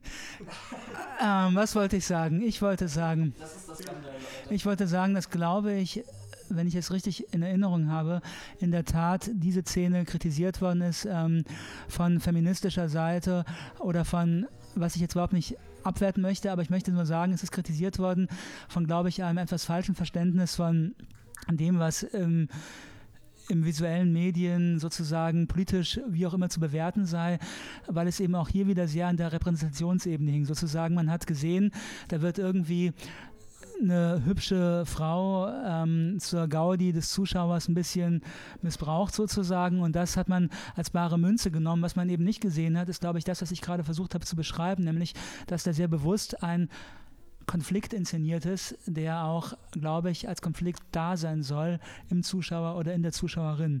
Zwischen zum Beispiel eben dem brutal missbräuchlichen und dem romantisch, abenteuerlich, wild, verführerisch aufgeladen. Und das macht die Serie, glaube ich, doch häufiger. Und jetzt zu dem zu kommen, was Gregor gerade gesagt hat. Das scheint mir nämlich wichtig zu sein, nämlich Handlung. Handlung voranbringen. Ich glaube, also ich, ich glaube, wir, ähm, was man wissen muss, ist, dass George Martin zum Beispiel oft dafür kritisiert wird, dass er gerne lange über Essen schreibt oder über Landschaften oder sowas. Das wird, das wird viele Leute kritisieren ihn dafür, schau nicht so, Gregor.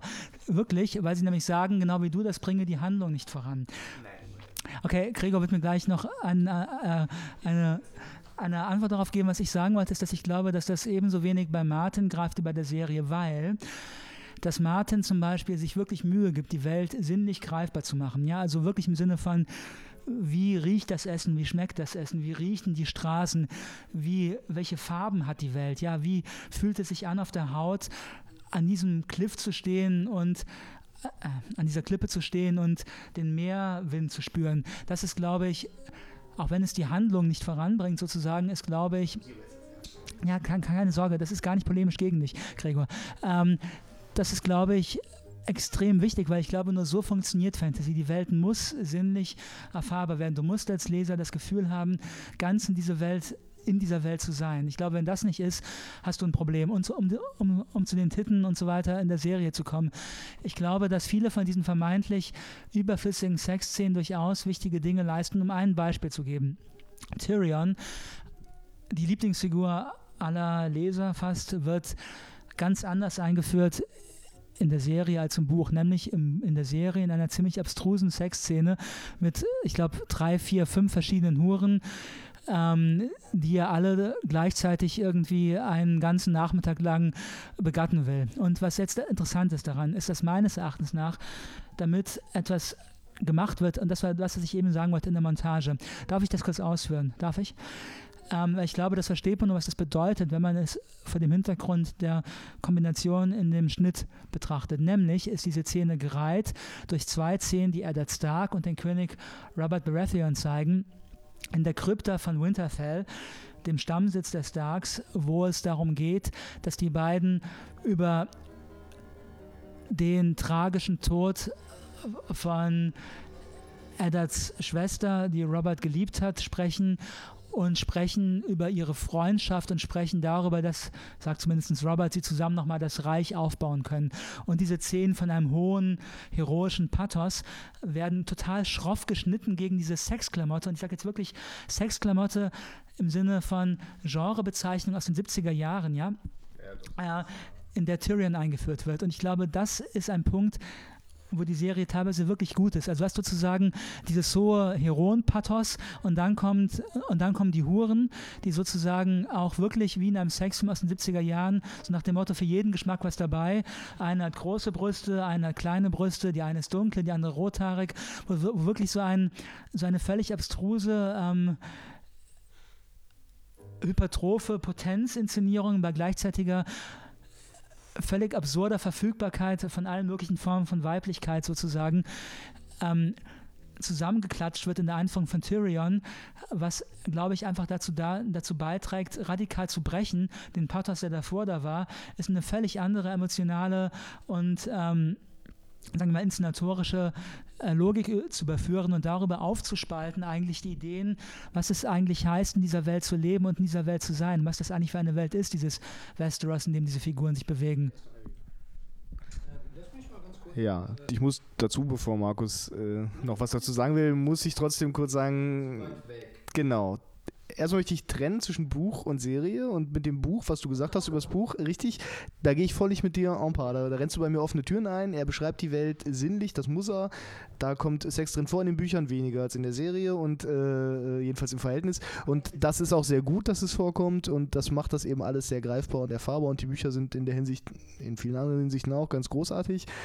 Aber wir redeten ja über die Serie und da gibt es eben Sachen wie die, die du beschrieben hast, die durchaus die Handlung voranbringen. Und es gibt eben andere, die sind vielleicht nicht immer nötig. Die berühmteste da, wenn wir schon über spezielle Szenen reden, ist die eben mit Littlefinger und äh, äh in, in dem Bordell. Ähm, gut, er sieht es anders, sie ist wichtig. Ähm, ich hatte das Problem damit, dass die Serie sich da auf, auf, auf ein Niveau, wie es leider zum Beispiel in Rome oder in, in Spartacus ist, herablässt, die unnötig gewesen wäre, meiner Meinung nach. Und jetzt möchte Markus das hier beenden.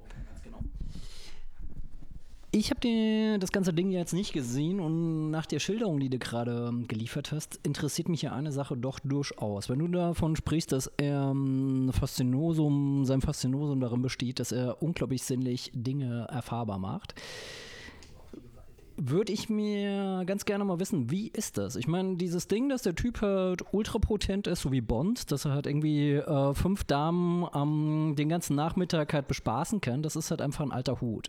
Ja, aber der Punkt ist, der Punkt ist ja, warte, warte, warte. Ähm, was mich jetzt interessiert, ist halt einfach ähm, Typen, die unglaublich viele Huren einen ganzen Tag lang über bespaßen können. Das ist halt einfach so ein Topos, den du halt irgendwie in der runter, runtergeköchelten und gelangweilten Fassung hast du dann ist halt eigentlich in jedem schlechten Gangster-Rap.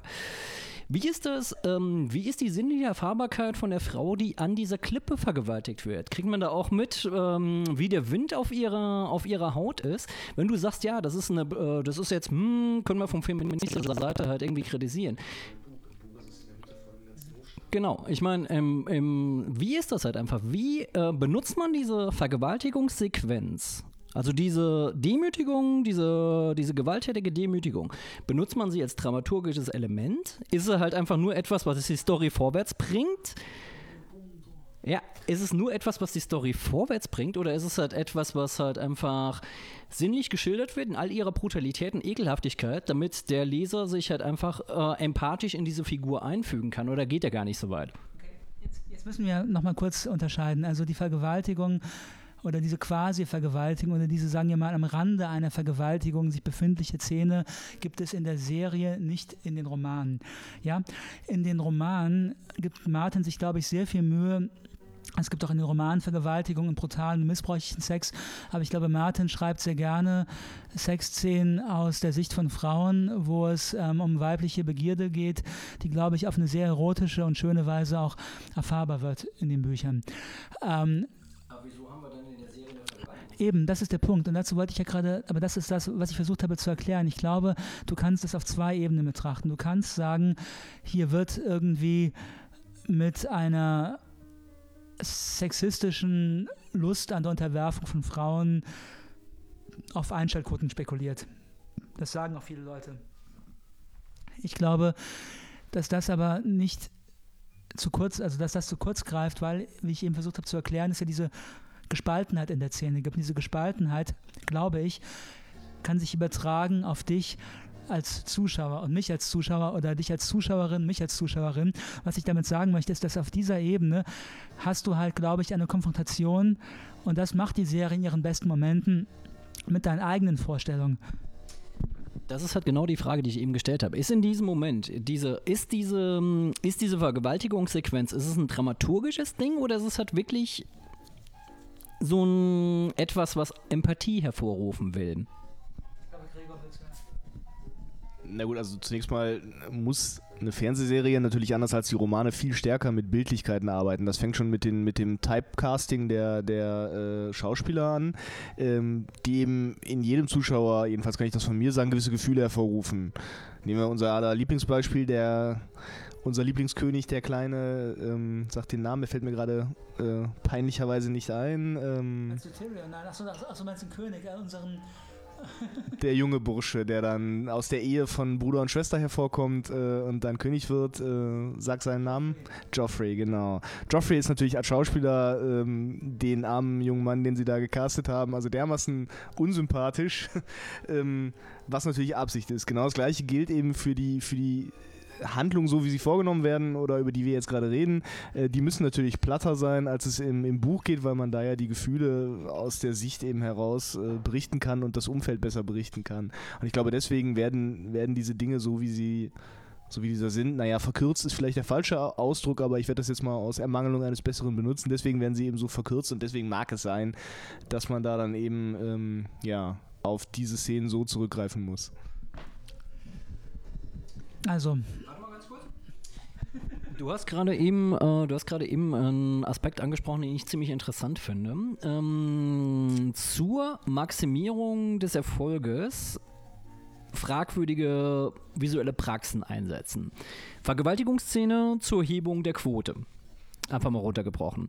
Mich interessiert halt einfach gerade daran, ist es halt einfach etwas, was man auch zweideutig lesen kann. Also ist es halt einfach so, man kann es auch kritisch lesen oder ist es halt, ist es subversiv oder ist es affirmativ? Weil wenn es affirmativ ist in der Serie, dann ist es doch diesen Büchern gegenüber einfach ungerecht, so wie du es schilderst bisher. Ja, aber Markus, aber deswegen, ähm, weißt du, deswegen hatte ich von der gespaltenen Zuschauerposition gesprochen, ähm, weil ich. Gespaltene Zuschauer? Nein, eine gespaltene Zuschauerposition. Ich meine, du kannst die entwickeln, wenn du halt einen gewissen kritischen Anspruch an Sachen hast. Das ist aber halt die Frage, ist es halt einfach in der Darstellung affirmativ oder subversiv? Das ist halt die Frage, die immer noch nicht beantwortet ist. Aber weißt du, das kann man nicht beantworten, glaube ich. Ich glaube, das ist gerade der Witz, wenn eine solche Inszenierung funktioniert, weil du eben gerade, ja, ich weiß, Gregor hat gerade gesagt, ist es voyeuristisch oder was hast du gesagt? Oder eben nicht. Oder eben nicht, aber ich glaube, aber das ist, aber das ist gerade der Punkt. Natürlich ist es voyeuristisch, aber was heißt das in einer solchen Inszenierung?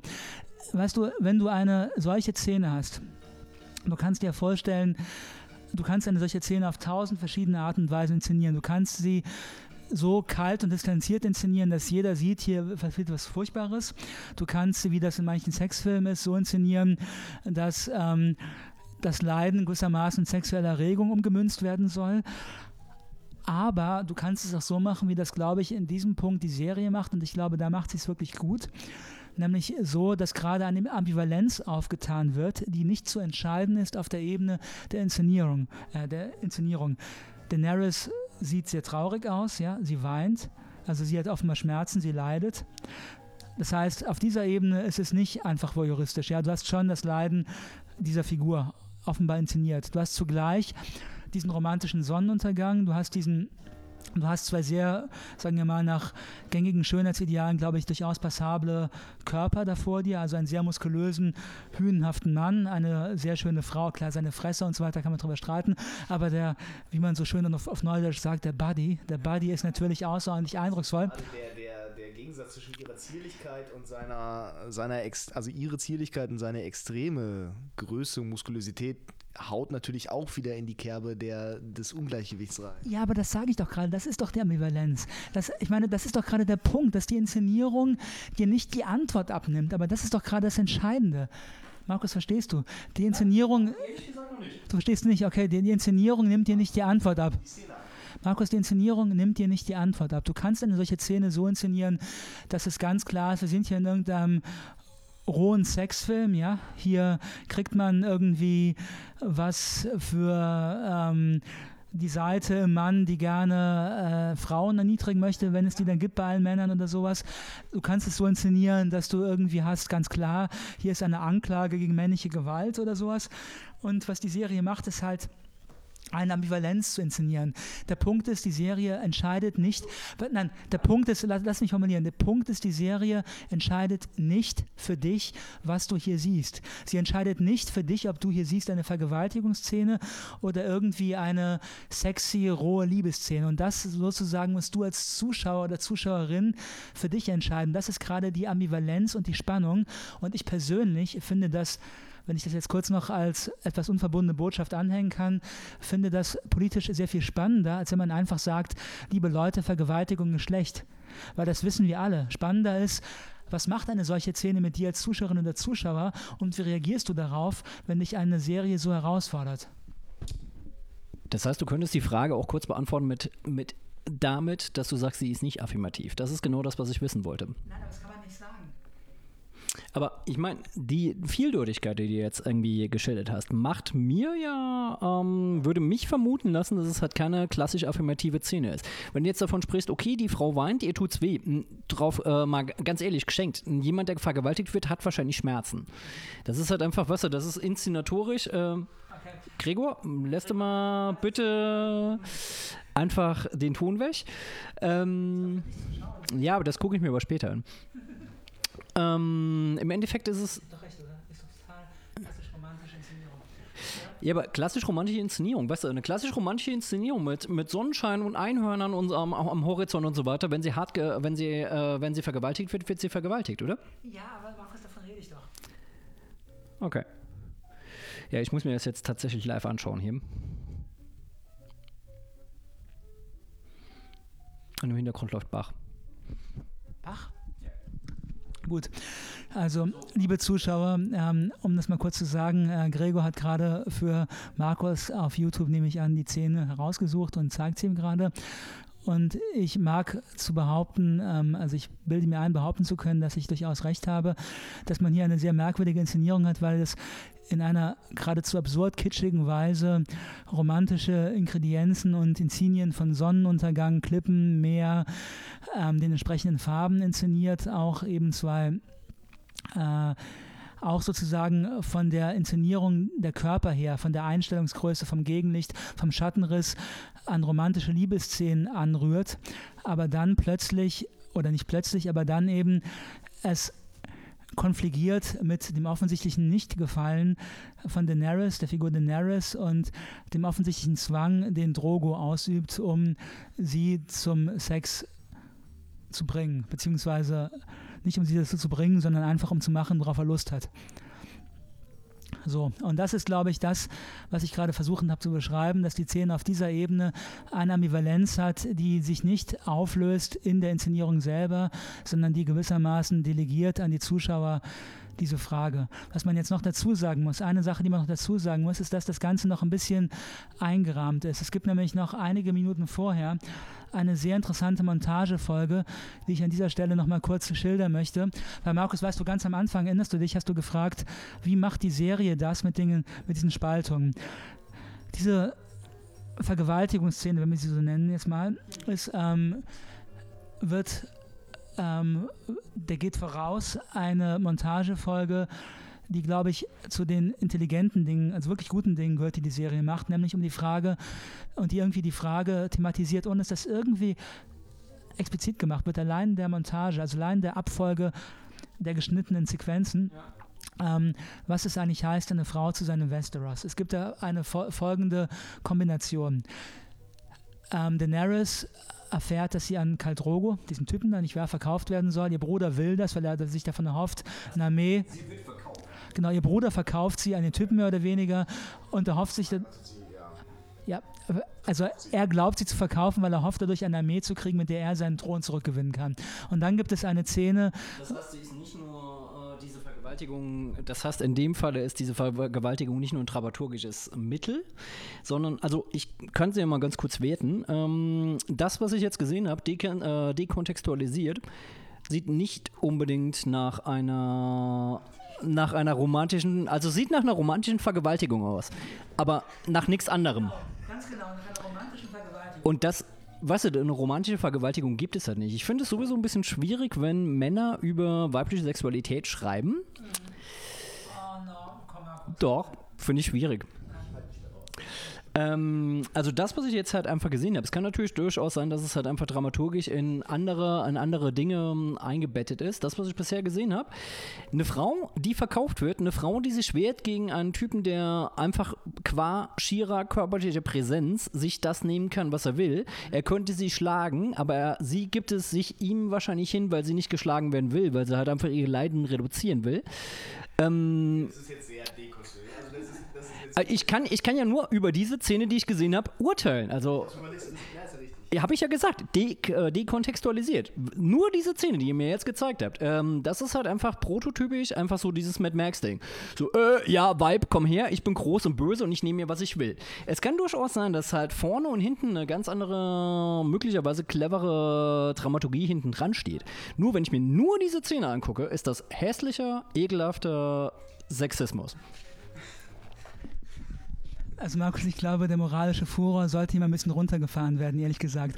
Und ich glaube, nein, jetzt, äh, du hast eben gesprochen, jetzt darf ich mal sprechen und ich wollte sagen, dass ich glaube, der moralische Furor muss wirklich ein bisschen runtergefahren werden und ehrlich gesagt, es ist schwierig, wenn Männer über, über weibliche Sexualität schreiben. Meine Güte. Sorry, das ist, ähm, wenn ich jetzt mal ganz kurz dazu was sagen darf, nachher du hast Antworten darauf, aber ich finde, das ist, ähm, das ist sehr, ähm, das ist eigentlich eine sehr traurige Vorstellung, dass ich als Mann oder eine Frau als Frau keine Ahnung davon haben kann, was Männer oder Frauen fühlen. Und gerade Schriftsteller haben zum Teufel nochmal den Job, sich in Menschen reinzudenken, die nicht sie sind. Sei es Geschlecht, sei es Alter, sei es Lebensumstände, sei es sonst was. Und ich glaube, wenn wir irgendwie solche Barrieren zwischen den Geschlechtern aufbauen, ja, dass wir nicht mehr, dass Männer nicht mehr über Frauen schreiben dürfen oder über weibliche Sexualität oder Frauen nicht mehr über Männer schreiben dürfen, dann tun wir, glaube ich, äh, weder der Befreiung der Frau noch irgendwelchen äh, sonstigen progressiven sexuellen Vorstellungen einen Gefallen, sondern sind im Grunde genommen bei der finstersten äh, machistischen Vorstellung davon, dass Männer und Frauen durch Abgründe getrennt werden, die überhaupt nicht übersprungbar sind. Das wollte ich dazu kurz sagen und ich kann dir gleich noch. Okay, du antwortest kurz und dann sage ich, äh, was, was Interessantes vielleicht zu der Serie. So, ich antworte mal kurz auf deinen Rand. Die, die Sache ist halt einfach, ähm, ich glaube, über die, weißt du, es gibt halt einfach dummerweise so eine, Doppel, eine Doppelstrategie. Die Befragung der Frau aus der Unterwerfung des Mannes ist eine, ist eine ganz, ganz schwierige Sache. Ich, ich habe überhaupt nichts dagegen, wenn Frauen über die Sexualität von Männern schreiben und Männer über die Sexualität von Frauen schreiben. Ich mag es viel mehr, wenn das so wie Alan Moore das macht, äh, man mit Frauen zusammen über die gemeinsame Sexualität schreibt. Das finde ich deutlich deutlich befriedigender, deutlich sinniger. Was ich hier in dieser Szene, wie gesagt, äh, dekontextualisiert gesehen habe, ist einfach eine sehr, sehr typische Art und Weise von sexuell, männlicher Sexualität. Nein, ich meine, die Sache ist halt einfach, ihr habt mir nur eine Szene gezeigt. Ihr müsst einfach damit leben, dadurch, dass ich nur einen Splitter davon gesehen Du lässt mir jetzt mal ganz kurz. Dadurch, dass ich nur einen Splitter davon gesehen habe, dass ich mich einfach nur zu dieser Szene äußern werde. Und diese Szene das ist halt eine ganz, ganz olle, ganz, ganz langweilige, ganz, ganz öde männliche Sexualität. Wenn das komplexer ist, außerhalb dieser Szene, ist das gut und schön. Dann, ähm, dann ist es, äh, ich kann aber einfach, wie gesagt, nicht darüber sprechen. Ich kann ja nur über die Sachen sprechen, die ich gesehen habe. Das hast du offenbar nicht richtig gesehen. Was heißt, offenbar habe ich es nicht richtig gesehen? Ich meine, nein, äh, ich meine, du musst jetzt sehr, sehr darauf achten. Du hast es offenbar nicht richtig gesehen. Du siehst dieses paternalistische Moment äh, in dieser Aussage. Nein, aber du siehst die, die, die Sache ist halt einfach, wir sind da bei einem ganz klassischen, Pro, äh, ganz klassischen Problem. Du zeigst Leuten Splitter. Du zeigst Leuten Splitter und du sagst halt einfach, abseits dieser Splitter ist das so und so. Das warst du, das ist schon richtig. Ihr, ich kann auch einfach ein ihr daraus machen, das ist mir auch völlig egal. Ich möchte mich beim Zuschauer entschuldigen, dass ich, dass ich beim Zuhörer, jetzt sage ich auch schon Zuschauer, beim Zuhörer entschuldigen, dass ich dem Markus diese Szene vollkommen aus dem Kontext gerissen gezeigt habe, auch um sie mir selber nochmal kurz zu vergegenwärtigen. Ja. So sieht es nämlich aus. Ähm, ja, und leider jetzt natürlich Markus sich daran aufhängt, völlig zu Recht, weil ich den Fehler gemacht habe, ihm diese Szene zu zeigen.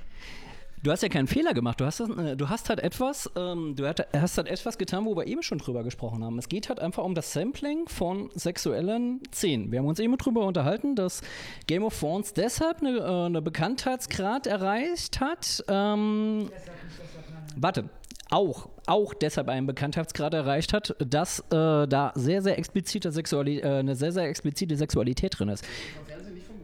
Genau. Ich habe über, ich überhaupt kein Problem. Ich habe überhaupt kein Problem mit. Ähm, ich habe überhaupt kein Problem mit. Äh, ich bin beispielsweise nicht die äh, die die britische Pornokommission. Ich habe überhaupt kein Problem mit, äh, mit ähm, expliziter sexueller Darstellung. Du, ihr wisst, dass ähm, die britische Pornokommission Squitting illegalisieren will. Was ziemlich absurd ist. Ja. Squ Squitting. Squirting. Es hat eine andere Form von weiblicher Sexualität, davor haben manche Leute Angst. So. Ich habe nicht die geringste Ahnung, was das sein soll. Genau. Du bist ganz, du bist so unglaublich harmlos. Genau. Weißt du, Daniel, dir, äh, dir glaube ich ja auch, und dir nehme ich ja auch ab, dass du diese ähm, intellektuelle Größe hast, halt einfach diese Situation. Warte, dass du diese Größe hast, diese, diese Szene äh, auch dekont äh, dekontextualisiert, einfach anders zu deuten. Nur wenn man nur dieses Sampling sieht, Ja, ja, aber. Nein, guck mal, guck mal, guck mal, guck mal, guck mal. Du, du sagst, man tut es nicht. Ich habe es jetzt, ich habe es jetzt getan. Das ist Blödsinn. Wieso ist das Blödsinn? Ich meine, guck mal, stell, stell dir mal vor, es kommt irgendjemand, kommt irgendjemand in Kontakt. Ähm, wir reden jetzt einfach von geschlossenen, geschlossenen äh, Welten. Das heißt, du hast die Bücher gelesen, du hast die, die, die Serien komplett geguckt. Dann funktioniert das halt einfach. Aber was, was, was ist jetzt halt einfach, irgendjemand sa- sagt hier, guck dir das mal an und das, ähm, Na, was, wa, nein. Doch, ich kann das, ich kann so weiterreden. Ich kann das so sogar sehr, sehr, sehr gut. Wir kriegen, wir kriegen noch einen Podcast. Wir, wir kriegen einen sehr, sehr guten Podcast zusammen, weil ich halt jetzt einfach immer noch meine, äh, meine Frage stelle. Diese Szene, wie du sie mir jetzt gerade gestellt, äh, wie, wie der Gregor sie mir jetzt gerade eben gezeigt hat. Genau, kontextfrei. Kontextfrei würde ich jetzt einfach sagen, das ist was ziemlich ekliges. Du musst mich jetzt über einfach, du musst mich jetzt einfach davon überzeugen, dass diese, äh, dass diese, diese Serie, möglicherweise auch dieses Buch, ähm, was komplexer als die Serie ist, ähm, mehr ist als diese komische Szene. Also einmal, ähm, in der Regel schaut man ja Serien nicht in drei Minuten happen, sondern mindestens in Folgen. Ja, das ist das eine. Das andere ist, das andere ist, das andere ist, Markus, das andere ist, ich finde, ich glaube schon, dass man ein bisschen, sagen wir mal, zugestehen sollte, ästhetische, künstlerischen Formen, dass sie nicht einfach die eigenen Werte bestätigen oder irgendwie anderen bestätigen, was gut und schlecht oder irgendwie nett und unnett ist, sondern einen auch ein bisschen herausfordern. Und ich glaube, was du eben gesagt hast, als du die Serie, die, diese Szene gesehen hast, mit der Beschreibung romantische Vergewaltigung, ist eigentlich eine sehr kluge Beschreibung aus meiner Sicht hilfreicher als das, was du nachher gesagt hast, um das zu verstehen, was da passiert. Da passiert nämlich etwas, dass du empört bist, weil dir eine Vergewaltigung ästhetisch schön dargeboten wird. Ja? Und wenn man das jetzt nur losgelöst sieht, kann man das natürlich extrem sexistisch finden. Ähm, und nee, muss man nicht unbedingt. Man kann es auch einfach als eine ja, auch, ja, ja, ja. auch losgelöst davon kann man, finde ich, schon sehen an der Inszenierung, dass sie auf einen Konflikt setzt zwischen romantischen Inszenierungsmustern und Inszenierungsmustern in der sexuellen Gewalt. Ja, das kann man, glaube ich, schon sehen. Muss, Nein, weil ich, weil ich die Inszenierung dieser Szene angeschaut habe. Was ich jetzt dazu sagen möchte, ist aber, wenn man es nicht losgelöst schaut, sondern im Zusammenhang der Serie, kommt sowieso ein anderes Bild. Und einmal möchte ich dazu sagen, das hat jetzt nichts mit meiner geistigen Größe zu tun, sondern gerade ähm, in diesem Seminar, also ich habe darüber ein Seminar gemacht, ich war, da saßen im Wesentlichen Frauen und ähm, das ist jetzt nicht meine männliche Projektion oder meine finstere machistische Unterdrückungslust äh, oder sowas, sondern es ist durchaus was, was sich aus einer gemeinsamen Diskussion ergeben hat, wo gerade auch die weiblichen Seminarteilnehmer äh, extrem ähm, entschieden waren, dass gerade diese Szene genauso funktioniert, wie ich es gerade beschrieben habe. Ja, und ich glaube, das versteht man vor allem dann, in der Tat, wenn man den Kontext sieht. Und was ich gerade vorher nochmal sagen wollte, eh diese ganze ähm, dankenswerterweise durch Gregor eingeleitete, ähm, ähm, wie soll man sagen, äh, äh, Intensivierung der Diskussion äh, stattgefunden hat, ist das, dass er nicht alleine stattfindet, sondern da gibt es eben diese Rahmung durch eine Montage beispielsweise, die, da hast du dann eingesetzt, eben einsetzt an dem Punkt, wo Daenerys verkauft wird und wo ihr Bruder ein ziemlich unangenehmer, zwar extrem unglücklicher, aber auch extrem sadistischer und widerwärtiger Typ, ähm, sie so ein bisschen, ihr sagt nach dem Motto, okay, ich äh, würde dich ähm, von, ich glaube, ihr sagt ungefähr 40.000 von Karl Drogos äh, 40.000 äh, Männern allesamt vergewaltigen lassen, wenn ich dafür meine Armee kriege. Und er macht dann so eine merkwürdige Mischung aus Zärtlichkeit und also über die Wangen streichen, andererseits irgendwie sie ähm, so auch brutal behandeln. Also eine sehr missbräuchliche Umgehensweise mit seiner kleinen Schwester, die ihn natürlich liebt. Ähm, wo klar wird, okay, der Typ hat ein Problem und wo aber klar wird, hier ist sozusagen inszeniert ein Konflikt, nämlich der Konflikt, dass er sagt, schau mal, ich will König werden, du bist der Mittel dafür, ich kriege meine Armee durch dich, wunderbar, und du bist immer eine Prinzessin. Und sie sagt, ich will keine Prinzessin werden, ich will einfach nur nach Hause. Ja? Ich glaube, sie sagt, ich will einfach nur nach Hause. So, und pass auf, das ist ein Segment einer Montagefolge, die dann weitergeht. Das zweite Segment der Montagefolge ist das, jetzt zurück auf Winterfell im Norden, Sansa die Tochter von Ned Stark, die extrem affirmativ ist, also gegenüber dem Weiblichkeitsideal von Westeros, mindestens am Anfang. Ich habe jetzt ein bisschen was Verkürzendes gesagt, weil die Figur auch von Anfang an, Gregors skeptischer Blick hat mich daran erinnert, sehr viel spannender ist, als diese Zuschreibungen es wollen, aber sie hat sozusagen auf, der, äh, auf einer oberflächlichen Betrachtungsebene ist sie sehr affirmativ mit Weiblichkeitsideal und sie sitzt in der Serie dann eine Szene, die es so in, der, in dem Roman nicht gibt, sitzt sie mit ihrer Mutter da und sie sagt, bitte, bitte, bitte sorg dafür, dass ich Joffrey heiraten kann. Ich will nichts anderes als Königin werden. Ich will so, so, so gerne Königin werden. Nichts anderes hat irgendeine Bedeutung für mich. Also ihre Mutter kämmt ihr die Haare und sie äh, kriegt sozusagen geradezu Anfälle, weil sie nichts anderes sagen möchte als Königin sein. Ja? Davor, wie gesagt, Daenerys, die zwangsweise zur Königin gemacht werden soll, also zur Herrscherin oder was auch immer, zur Prinzessin, wie auch immer man das nennen soll, von Khal Dann dieser Konflikt mit Daenerys. Und dann, pass auf, kommt noch ein drittes Segment, und das ist sehr interessant. Wir haben nämlich eine wirkliche Königin, Cersei, die sitzt nämlich auf dem Fest auf Winterfell als Königin mit eisiger Miene versteinert auf dem Thron und muss ansehen, wie ihr Mann irgendwelche Schankmägde abknutscht und begrapscht vor ihren Augen und sie kann nichts tun. Und diese ganze Montagefolge, ja, diese drei Szenen, die unmittelbar aneinander folgen, nur durch einen Schnitt getrennt, machen etwas, was die Serie, glaube ich, häufiger macht, und das zum Thema gespaltene Zuschauerposition oder sozusagen diese konfligierenden Dinge reinbringen. Sie machen nämlich eine Verhandlung auf, was heißt es eigentlich in Westeros, ja der Welt der Romane und der Serie, Frau zu sein und was heißt es eigentlich Königin zu sein, was heißt es Prinzessin zu sein.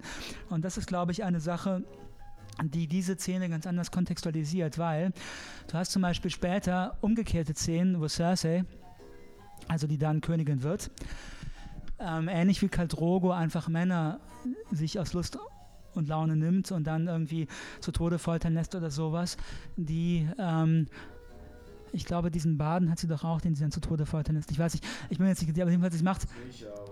Okay, das kann sein, aber ich meine, aber sozusagen jetzt von der Tendenz her zumindest ist das so, dass du dann auch zum Beispiel mit ihr solche Szenen hast, wie sie irgendwie Männer nimmt und wegwirft, wie sie irgendwie sich selber erniedrigt in irgendwelchen sexuellen Exzessen, wie Daenerys in der Tat dann Königin wird aus eigener, äh, aus eigenem Wollen und irgendwie extreme Probleme mit ihrem Begehren und ihrer Verantwortung und alles Mögliche. Also was ich sagen will, ist, du hast sozusagen einen Konflikt aufgemacht hier, den die Serie dann und die Bücher dann extrem ausfalten.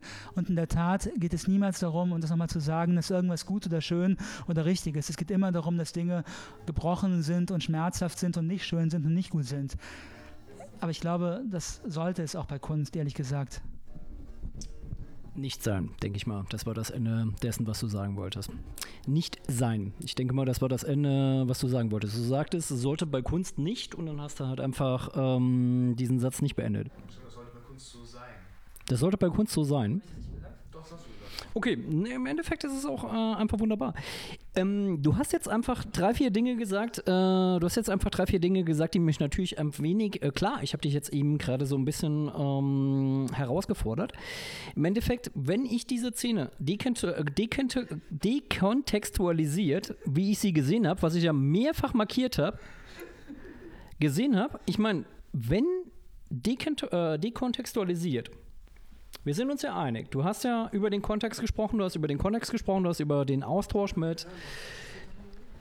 Du hast mit, äh, über den Austausch in dem Seminar gesprochen, ähm, was einfach den Kontext äh, klar gemacht hat. Wenn du jetzt einfach tatsächlich sagst, dein, dein Expertenwissen ist jetzt halt einfach, äh, doch, dein Expertenwissen ist halt einfach so, dass du im Gegensatz zu dem, was mir Gregor gesagt hat, weißt, wie die Szene vorher und, äh, und danach funktioniert allein anhand dessen, was ich gesehen habe, allein an dem kann man es nicht beurteilen. Und so wie du es mir schilderst, nehme ich dir durchaus ab, dass es halt einfach eine, äh, eine mehrdeutige und eine subversive Inszenierung ist, was ich auch sehr, sehr gut finde. Was ich aber rausgehört habe, ist auch einfach, dass diese Serie das nicht in dieser Konsequenz macht, wie das das Buch macht. Ich meine, die Serie ist kein feministisches Manifest, um Gottes Willen. Das ist doch nicht es muss, es, es muss ja auch nicht das feministische Manifest sein. Ich glaube auch nicht, dass das Buch ein feministisches Manifest ist. Ja. Also ich meine, ich meine, es ist doch Markus Mittel, ich meine, es muss doch nicht, also ich meine, off the record, ja, ich meine, es geht doch nicht darum, dass irgendwie Kunst das Wahre, Gute und Schön.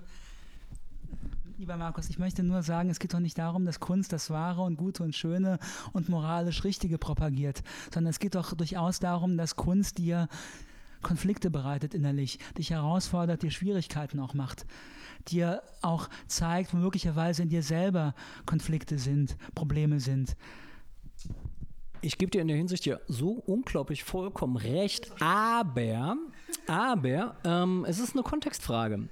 Ich nochmal, nochmal, das, was ich gerade eben gesehen habe, ohne den Kontext, der davor und danach ist, und ich finde es jetzt ein bisschen albern, dass man darüber lacht, wenn man nur einfach eine kurze Szene sieht, ohne Kontext, muss ich ganz ehrlich sagen, wenn ich den Kontext nicht gekannt hätte, der da drin vorherrscht, und du hast es ja eben sehr, sehr stark rausgearbeitet, dass eigentlich im Endeffekt der Bruder dieser Frau eigentlich der größere Gewalttäter ist, nicht mal derjenige, der sie sich nimmt.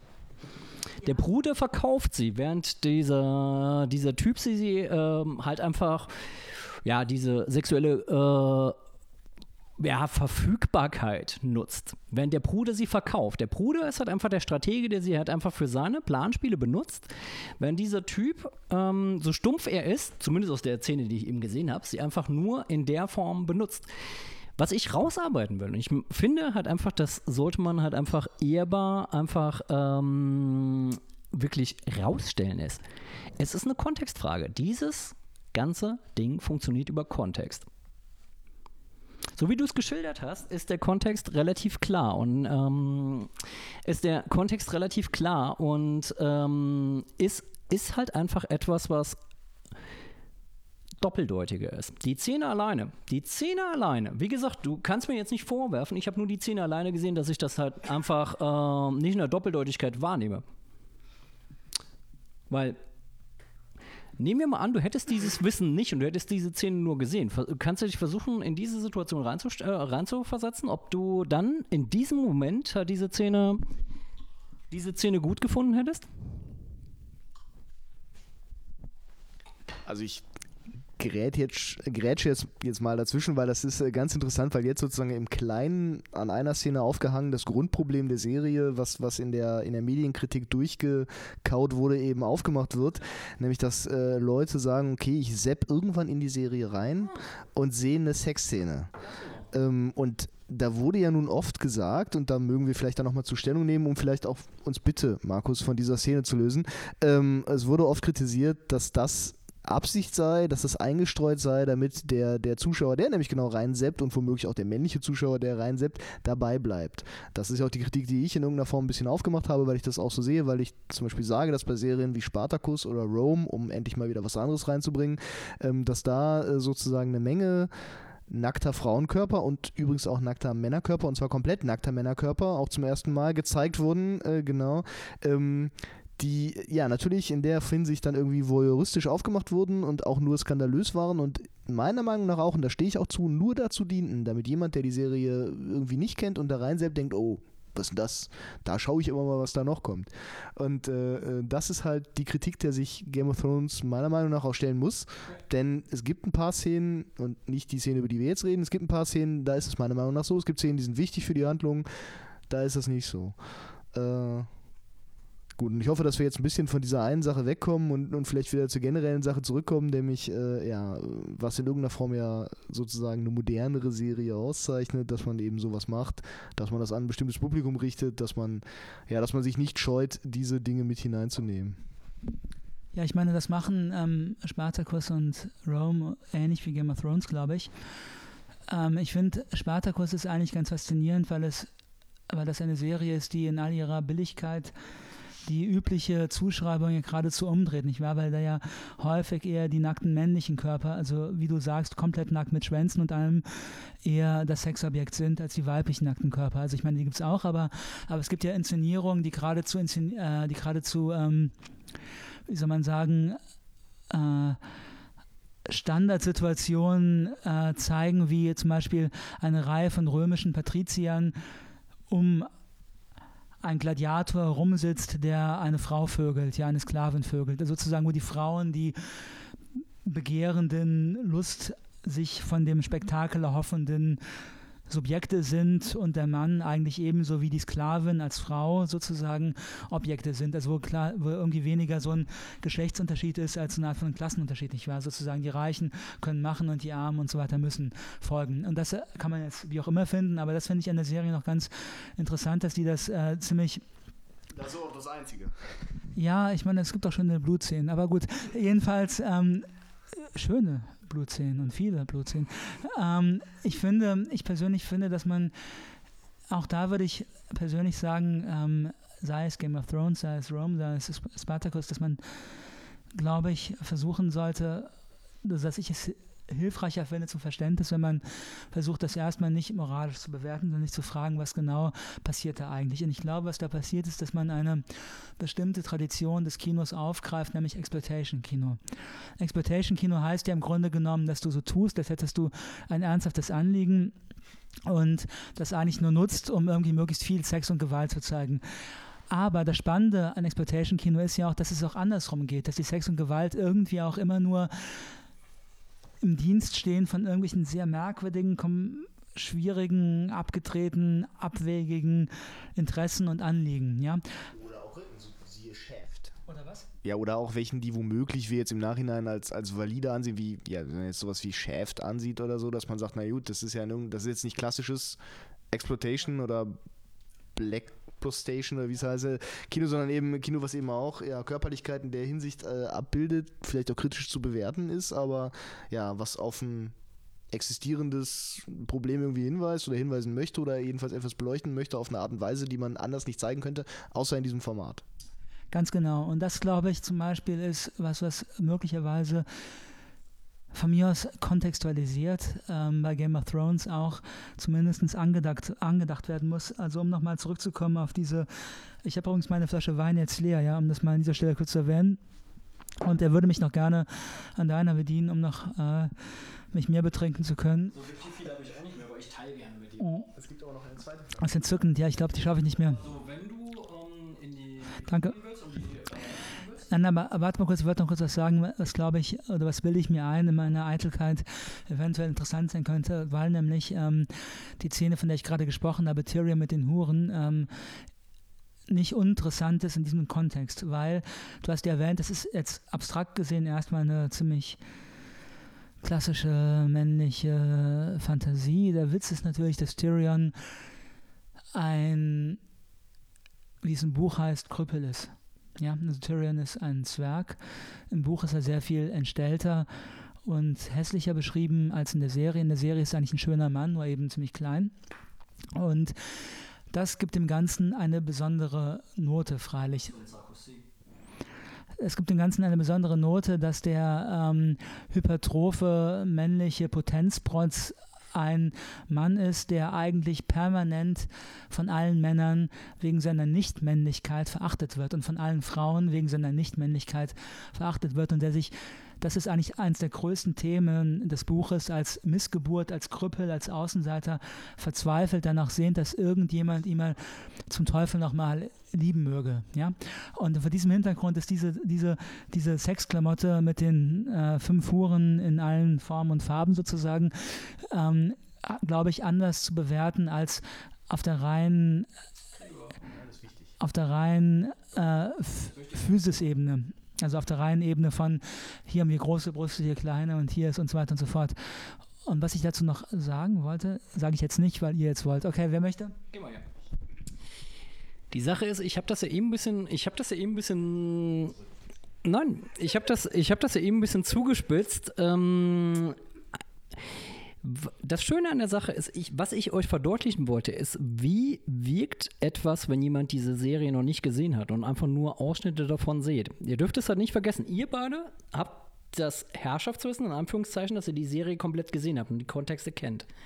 Jemand, der die Kontexte nicht kennt, weiß halt auch äh, nicht unbedingt, was kann ich mit dieser Szene anfangen, weiß auch nicht, was kann ich mit dieser Szene anfangen von diesem Typen, der dann im Buch vielleicht noch ein bisschen anders verhandelt wird als in, in der Serie.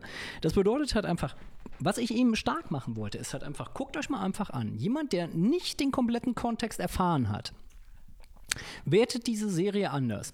Dann ist es halt einfach so, du hast eine Vergewaltigungsszene, wenn du nur diese Vergewaltigungsszene siehst, die ziemlich unangenehm ist, weißt du halt in erster Linie nicht, dass der Bruder halt einfach brutaler ist als einfach das, was passiert. Du weißt auch nicht, dass, ähm, dass halt einfach diese, diese Macker-Macho-Szene die dir einfach, weißt du, so der Typ, der fünf Frauen einen Nachmittag lang befriedigt. Du denkst ja zuerst mal so an so einen wirklich, ähm, wie man sich klassische Heroen vorstellt. Eigentlich der Typ, der diese Frau vergewaltigt. Groß, gewachsen, gut gebaut. Genau. Das ist aber eine, genau, das ist aber eine Kontextualisierungsfrage. Und ihr beide habt mir, habt mir, habt mir halt einfach ausführlich dargestellt, dass es halt eine Kontextfrage ist. Aber ihr konntet mir das auch nur deswegen beantworten, weil ihr beide diese Serie gesehen habt. Das ist immer eine Kontextfrage. Natürlich ist es eine Kontextfrage, aber es ist, es ist trotzdem halt immer eine Frage. Ich finde halt einfach, man sollte einfach sich niemals dessen nicht bewusst sein, dass diejenigen, die Dinge nicht gesehen haben, die Kontexte sich nicht ableiten können. Vielleicht aus kurzen Ausschnitten. Deswegen ist es, du hast am Anfang dich darüber beschwert, ja, ist doch total doof, 16 Minuten, 16 zusammenzuschneiden. Das ist, doch, du hast dich beschwert. Du hast gesagt, sech- 16 Minuten, 16 zusammenzuschneiden, das ist nicht die Quintessenz von Game of Thrones. Nein, das ist überhaupt nicht. 16 bis 16, das ist ja schön, aber. Genau, aber dagegen, aber genau, aber im Endeffekt, im Endeffekt ist es halt einfach nur äh, äh, dekontextualisierte ähm, Schnittscheiße. Nein, ich schau, aber mach mal so.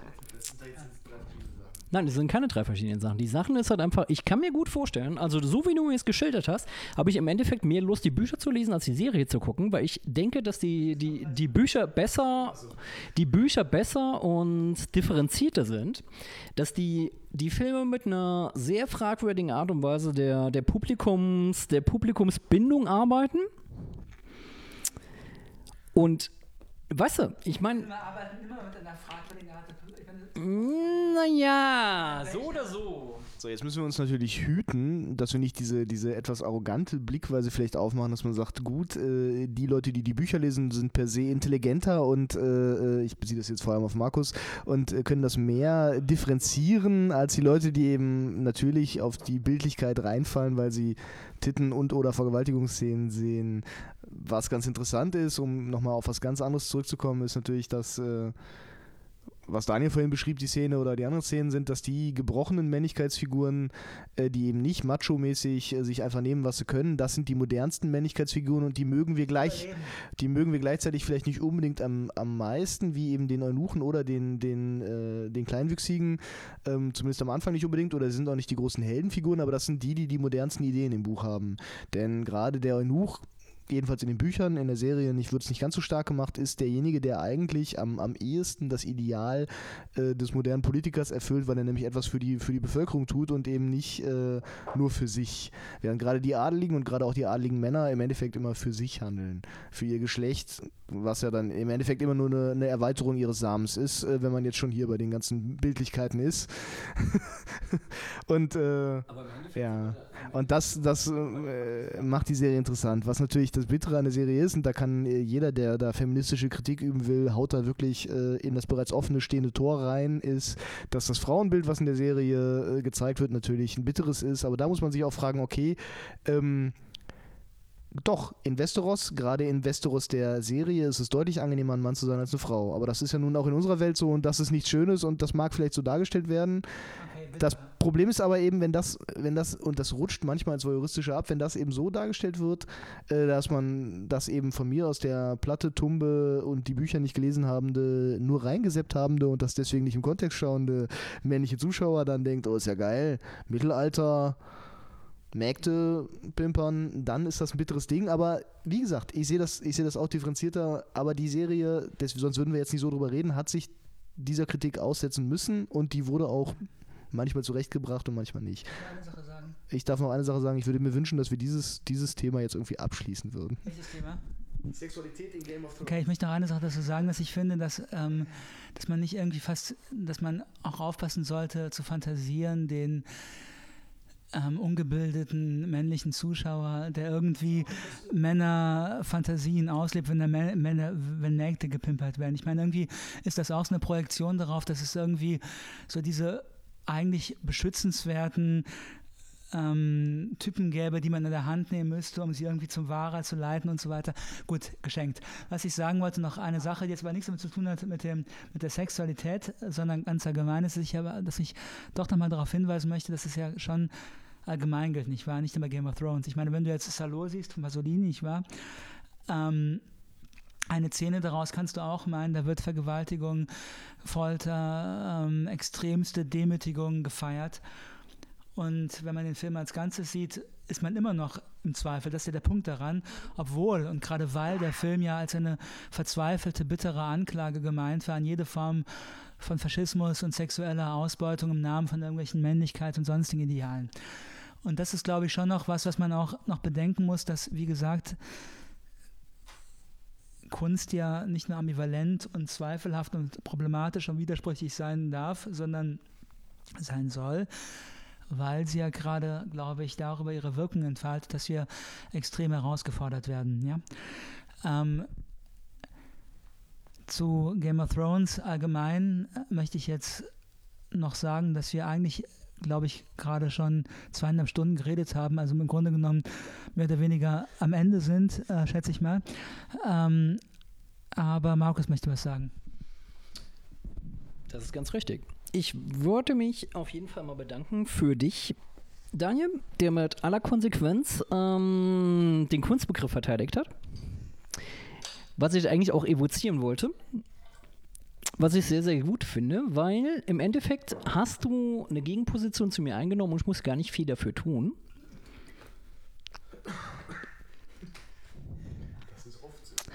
Das ist oft so. Ne? Die, Sache, die Sache ist natürlich, natürlich habe ich mich eben in eine etwas schwierige Situation gebracht, weil ich einfach diesen, wie du es ihn eben genannt hast, diesen etwas ungebildeten männlichen seppenden Zuschauer ähm, hat einfach gesagt, okay, ich habe die Serie nicht gesehen, ich weiß nicht um die Kontextualisierung und äh, warte. Ich habe halt natürlich in, im Endeffekt hat jetzt einfach ein bisschen den ähm, Teufelsadvokat gespielt. Im Endeffekt hast du das Beste getan, was du tun konntest. Du hast die Serie verteidigt mit der künstlerischen Freiheit. Das wäre sehr hübsch. Gregor, Gregor hat das einfach mit dieser, ähm, ich gleiche das mal etwas aus und mache ein moralisches Urteil gerettet. Im Endeffekt haben wir alle drei, äh, glaube ich, eine Riesenkomplexität von dieser, dieser Thematik aufgemacht, ähm, die schwierig ist, die aber meines Erachtens ähm, vielleicht einfach die Herausforderung wert ist. Weißt du, das, das, ist genau das, das ist genau das, was ich machen wollte. Und ich bin mir auch einfach nicht zu schade dafür, halt einfach äh, zu sagen, okay, ich reg mich jetzt mal eine Dreiviertelstunde über 20 Sekunden auf. Finde ich gut. Weil im Endeffekt, weißt du, ich bin ja derjenige, der den Kontext nicht kennt. Ich würde gerne etwas, was ich ähm, eben gar nicht unterbringen konnte, zu Game of Thrones sagen, was mir sehr, sehr gut gefallen hat. Ich habe bisher nur einen Trailer von Game of Thrones gesehen. Und da geht es einfach darum, dass man äh, so eine Gruppe von Reisenden hat und diese Gruppe von Reisenden sieht Riesen. Und einer dieser Gruppe hat noch nie einen Riesen gesehen. Der Rest der Gruppe hat die Riesen schon gesehen und für sie ist es eine Normalität. Und es ist die Konfrontation für diesen einen, der den Riesen noch nie gesehen hat, mit dem absolut anderen. Mhm. Und es ist nie in, in irgendeiner Form rassistisch oder was weiß ich. Mir gefiel an diesem Trailer, dass er differenziert ist. Und ich habe halt einfach mit euch, dadurch, dass ich halt einfach diese 20 Sekunden so rausgearbeitet habe, halt einfach etwas versucht rauszuarbeiten. Game of Thrones mag unglaublich viele Kritik ausgelöst haben, weil das, das Frauenbild und das Männerbild und so weiter, wie das im Fantasy nummer ist, äh, ein bisschen schwierig ist. Im Endeffekt, ich glaube, wir haben eine Ehrenrettung dieser Serie betrieben ich habe tierisch Bock, die Serie zu gucken, einfach um zu gucken, ob diese Kontexte, ob die haltbar sind. Wenn sie nicht haltbar sind, werde ich sowieso über dich hergehen. Das weißt du. Fortsetzung. Genau, Fortsetzung. Im Endeffekt, ähm, ich glaube, wir haben der Serie einen Riesendienst getan, des, äh, weil wir sie ernst genommen haben. Ein ernst genommen bedeutet auch, sie zu verteidigen an dem Punkt, wo wir wissen, dass sie nicht unbedingt widerspruchsfrei ist sie auch dort anzuschießen, wo wir wissen, okay, sie hat wahrscheinlich deutlich mehr Widersprüche, als wir jetzt eigentlich gerade im aktuellen, in der aktuellen Diskussion äh, darlegen. Du bist für die, du bist für die Widersprüche. Ich habe eben halt einfach diese Widerspruchsfrei, äh, diese Widerspruchsfreiheit. Weißt du, ich habe ja sehr hart gesagt, das muss ja so sein, was natürlich auch eine Zuspitzung ist. Ähm, Im Endeffekt haben wir doch eigentlich das Beste gemacht, was wir für die Serie machen konnten weil ich zugeben muss, die Serie wahrscheinlich als die erfolgreichste Serie weltweit. Ich muss aber auch, ich muss, ich muss aber auch ganz ehrlich sagen, ähm, ich werde, glaube ich, eher die Bücher lesen, als die Serie zu gucken. Das du auch tun, weil die Bücher sind noch einen Tick besser als die Serie.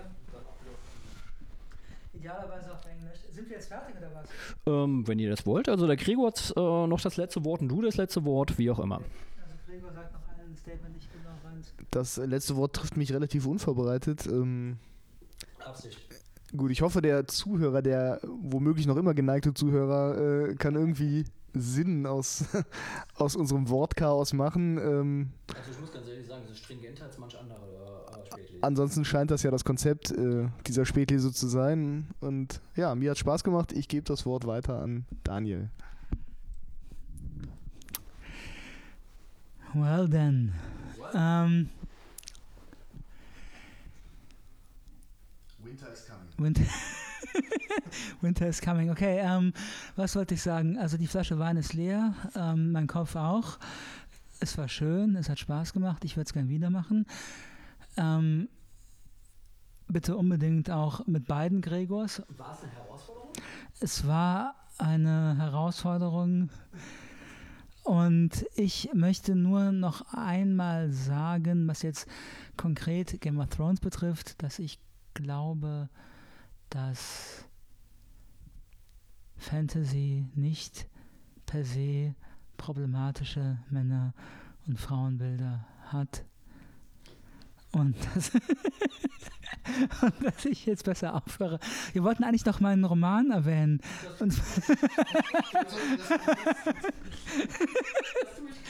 Also, also zum Thema problematische Männer- und Frauenbilder jetzt mein Roman. Genau. Genau. Äh, ich versuche jetzt mal kurz den Daniel aus der Schusslinie zu bringen, weil wenn er von, ähm, von fragwürdigen Frauenbildern spricht, ich glaube tatsächlich, ich glaube tatsächlich, dass der gute Herr Ilgner einer der Personen ist, Ilge, dass der gute Herr Ilger tatsächlich eine Person ist, ähm, wo ich das ernst nehmen kann, dass er sich da Gedanken drum gemacht hat. Und ähm, das nicht so stumpf handhabt wie manch anderer. Ich meine, guckt euch mal ganz ehrlich an. Wir sind angetreten, wir sind angetreten zur Ehrenrettung der Fantasy, die eigentlich so als das absolut, das absolut sexistischste aller, aller äh, Genres verschrien ist.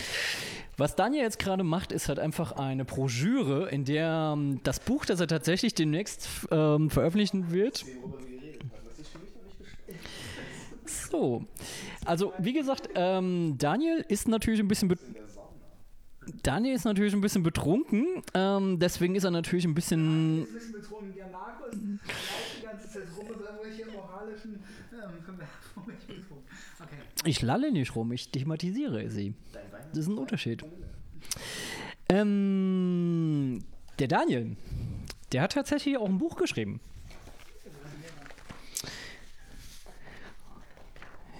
Und es ist nicht irgendein Buch, also er ist nicht irgendein Typ so. Er ist halt einfach ein Debütant, der bei Hobbit Press auflegt. Und es gibt halt einfach in Deutschland bisher noch keinen, der auf Hobbit Press aufgelegt hat, außer ihn. Als. Als Debütant. Und ich meine, ihr habt ihn mitgekriegt, der trinkt gerne, der ist auch kontrovers und der ist auch geschwätzig und der ist auch an manchen Stellen halt einfach sehr, sehr, sehr verschnöselt. Aber genau deswegen, genau deswegen wird wahrscheinlich sein Roman so unglaublich viel Spaß machen. Sie brabbeln gerade. Hör mal auf zu brabbeln. Ja, wie sieht's damit aus? Womit? Mit Alkoholismus. Bist du frei davon? Also Gregor, nicht, äh, nicht Daniel. Der andere Gregor, der ohne Schuld ist, der den ersten Stein sein Genau, genau. Ja, der, der, der, der Gregor nimmt den Stein, schnuppert an ihm und legt ihn wieder hin. So, ich habe jetzt einfach mal beide brabbelnde Leute zu Ende gebracht. Ähm, wie gesagt, ihr habt mitgekriegt, ähm, wenn ihr das Ganze zu Ende gehört habt, dass dieser Mensch seine Meinung schon sehr dezidiert vertreten kann. Und wer seine Meinung so dezidiert vertreten kann und so klug ist, wie er nun mal ist, der schreibt bestimmt keine dummen Bücher.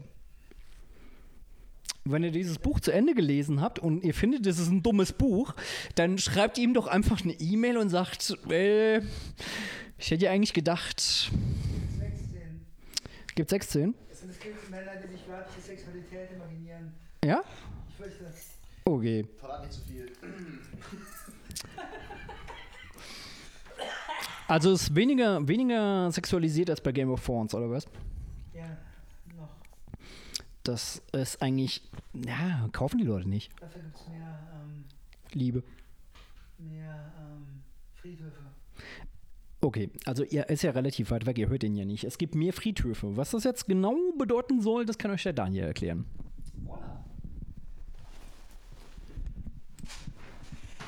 Ähm, ich wollte eigentlich gar nichts erklären. Ich wollte, ähm, ich wollte mich nur bedanken dafür, dass Markus nochmal auf den Roman hingewiesen hat. Ähm, möchtest du noch sagen, äh, wie der Roman heißt und wann erscheint? Soll ich das tun? Das mache ich gleich. Danke, Markus. Erklären, warum es Friedhöfe gibt. Ach so, warum es Friedhöfe gibt. Also ich meine, ähm, es gibt Friedhöfe, weil ähm,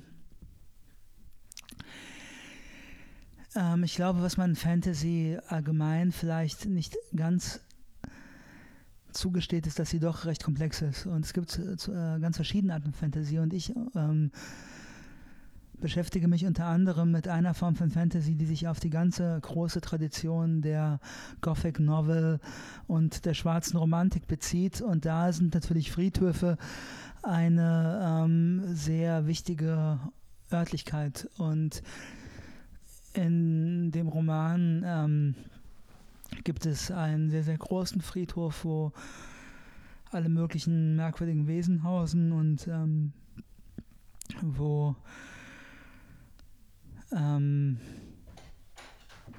hoffe ich zumindest eine gewisse Form von Schönheit des Morbiden und Dunklen auch sich realisieren kann. Und ich glaube, mehr äh, darf und kann und will ich auch nicht sagen, vor allem an der Maturenzeit jedenfalls. Ähm, äh, danke ich äh, für die Möglichkeit, über Friedhöfe zu sprechen, was ein sehr schönes Thema ist und äh, öfter mal thematisiert werden sollte, auch im Rahmen von Podcasts. Gut. So. Wie soll man das jetzt nach all dem, was passiert ist, irgendwie zu Ende bringen? Das wird ein bisschen schwierig. Ich muss ganz ehrlich sagen, ähm, zwei großartige Gäste, die sehr viel Spaß gemacht haben. Also ich persönlich muss ganz ehrlich sagen, ähm, ich habe mich nicht gelangweilt. Ich habe mich insbesondere nicht gelangweilt, weil man diese beiden Leute sehr, sehr gut triggern kann. Sie dich aber auch im Gegen Gegenzug dazu sehr, sehr gut triggern können. Das heißt halt einfach, es war ein freudiges sich gegenseitig triggern ähm, über die komplette Zeit des Castes hinweg, was man auch zuerst mal schaffen muss. Ich meine, ähm, wie viel, wie viele Leute, wie viele Leute kennt ihr denn tatsächlich, die euch konsequent über auch in einer alkoholisierten Situation triggern können, ohne dass es unangenehm wird? Nein, ich muss den Abschied, ich, ich kann den Abschied so lange ziehen, wie ich will, Herr Gregor, Herr Ersatz Gregor. ähm, Im Endeffekt, ich fand's wirklich, wirklich, wirklich hübsch, ähm, weil abgesehen davon, dass ihr Typen seid, alle beide, ist die Argumentation, die ihr vorgelegt habt, sehr typenartig. Also ist ähm, nicht stromlinienförmig, man, man begibt sich auch gerne mal in sehr diffuses Gewässer verteidigt das auch ziemlich gut und ähm, auch wenn man dann feststellt, okay, hm, war ein bisschen minder komplex, nur 20 Sekunden das zeigen, ähm, ist man damit d'accord und kann damit leben, was an Kritik äh, rüberkommt. Und ähm, ja, was soll man sagen? Das ist schon mal gut. Good night and good luck. Good night and good luck. Genau, ich sage jetzt mal Tschüss und äh, wie ist mit euch beiden? Wollt ihr noch was sagen? Der Gregor nicht. Daniel? Der Romantitel noch. Das Genau, äh, der Daniel sagt jetzt noch den Romantitel. Doch, komm, du bist die, du bist die beste Werbeinstitution, die dieser Roman hat. Ich gebe dem Daniel jetzt noch das Mikrofon. Der sagt das jetzt nochmal ganz schön. Und dann geht ihr alle mal zu Amazon und bestellt das vor. Und wenn er das nicht tut, dann kommt der Daniel und verhaut euch.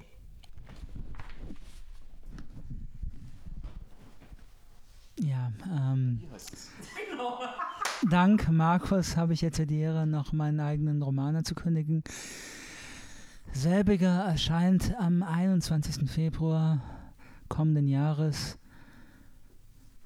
bei Klett-Cotta, der Hobbit-Presse.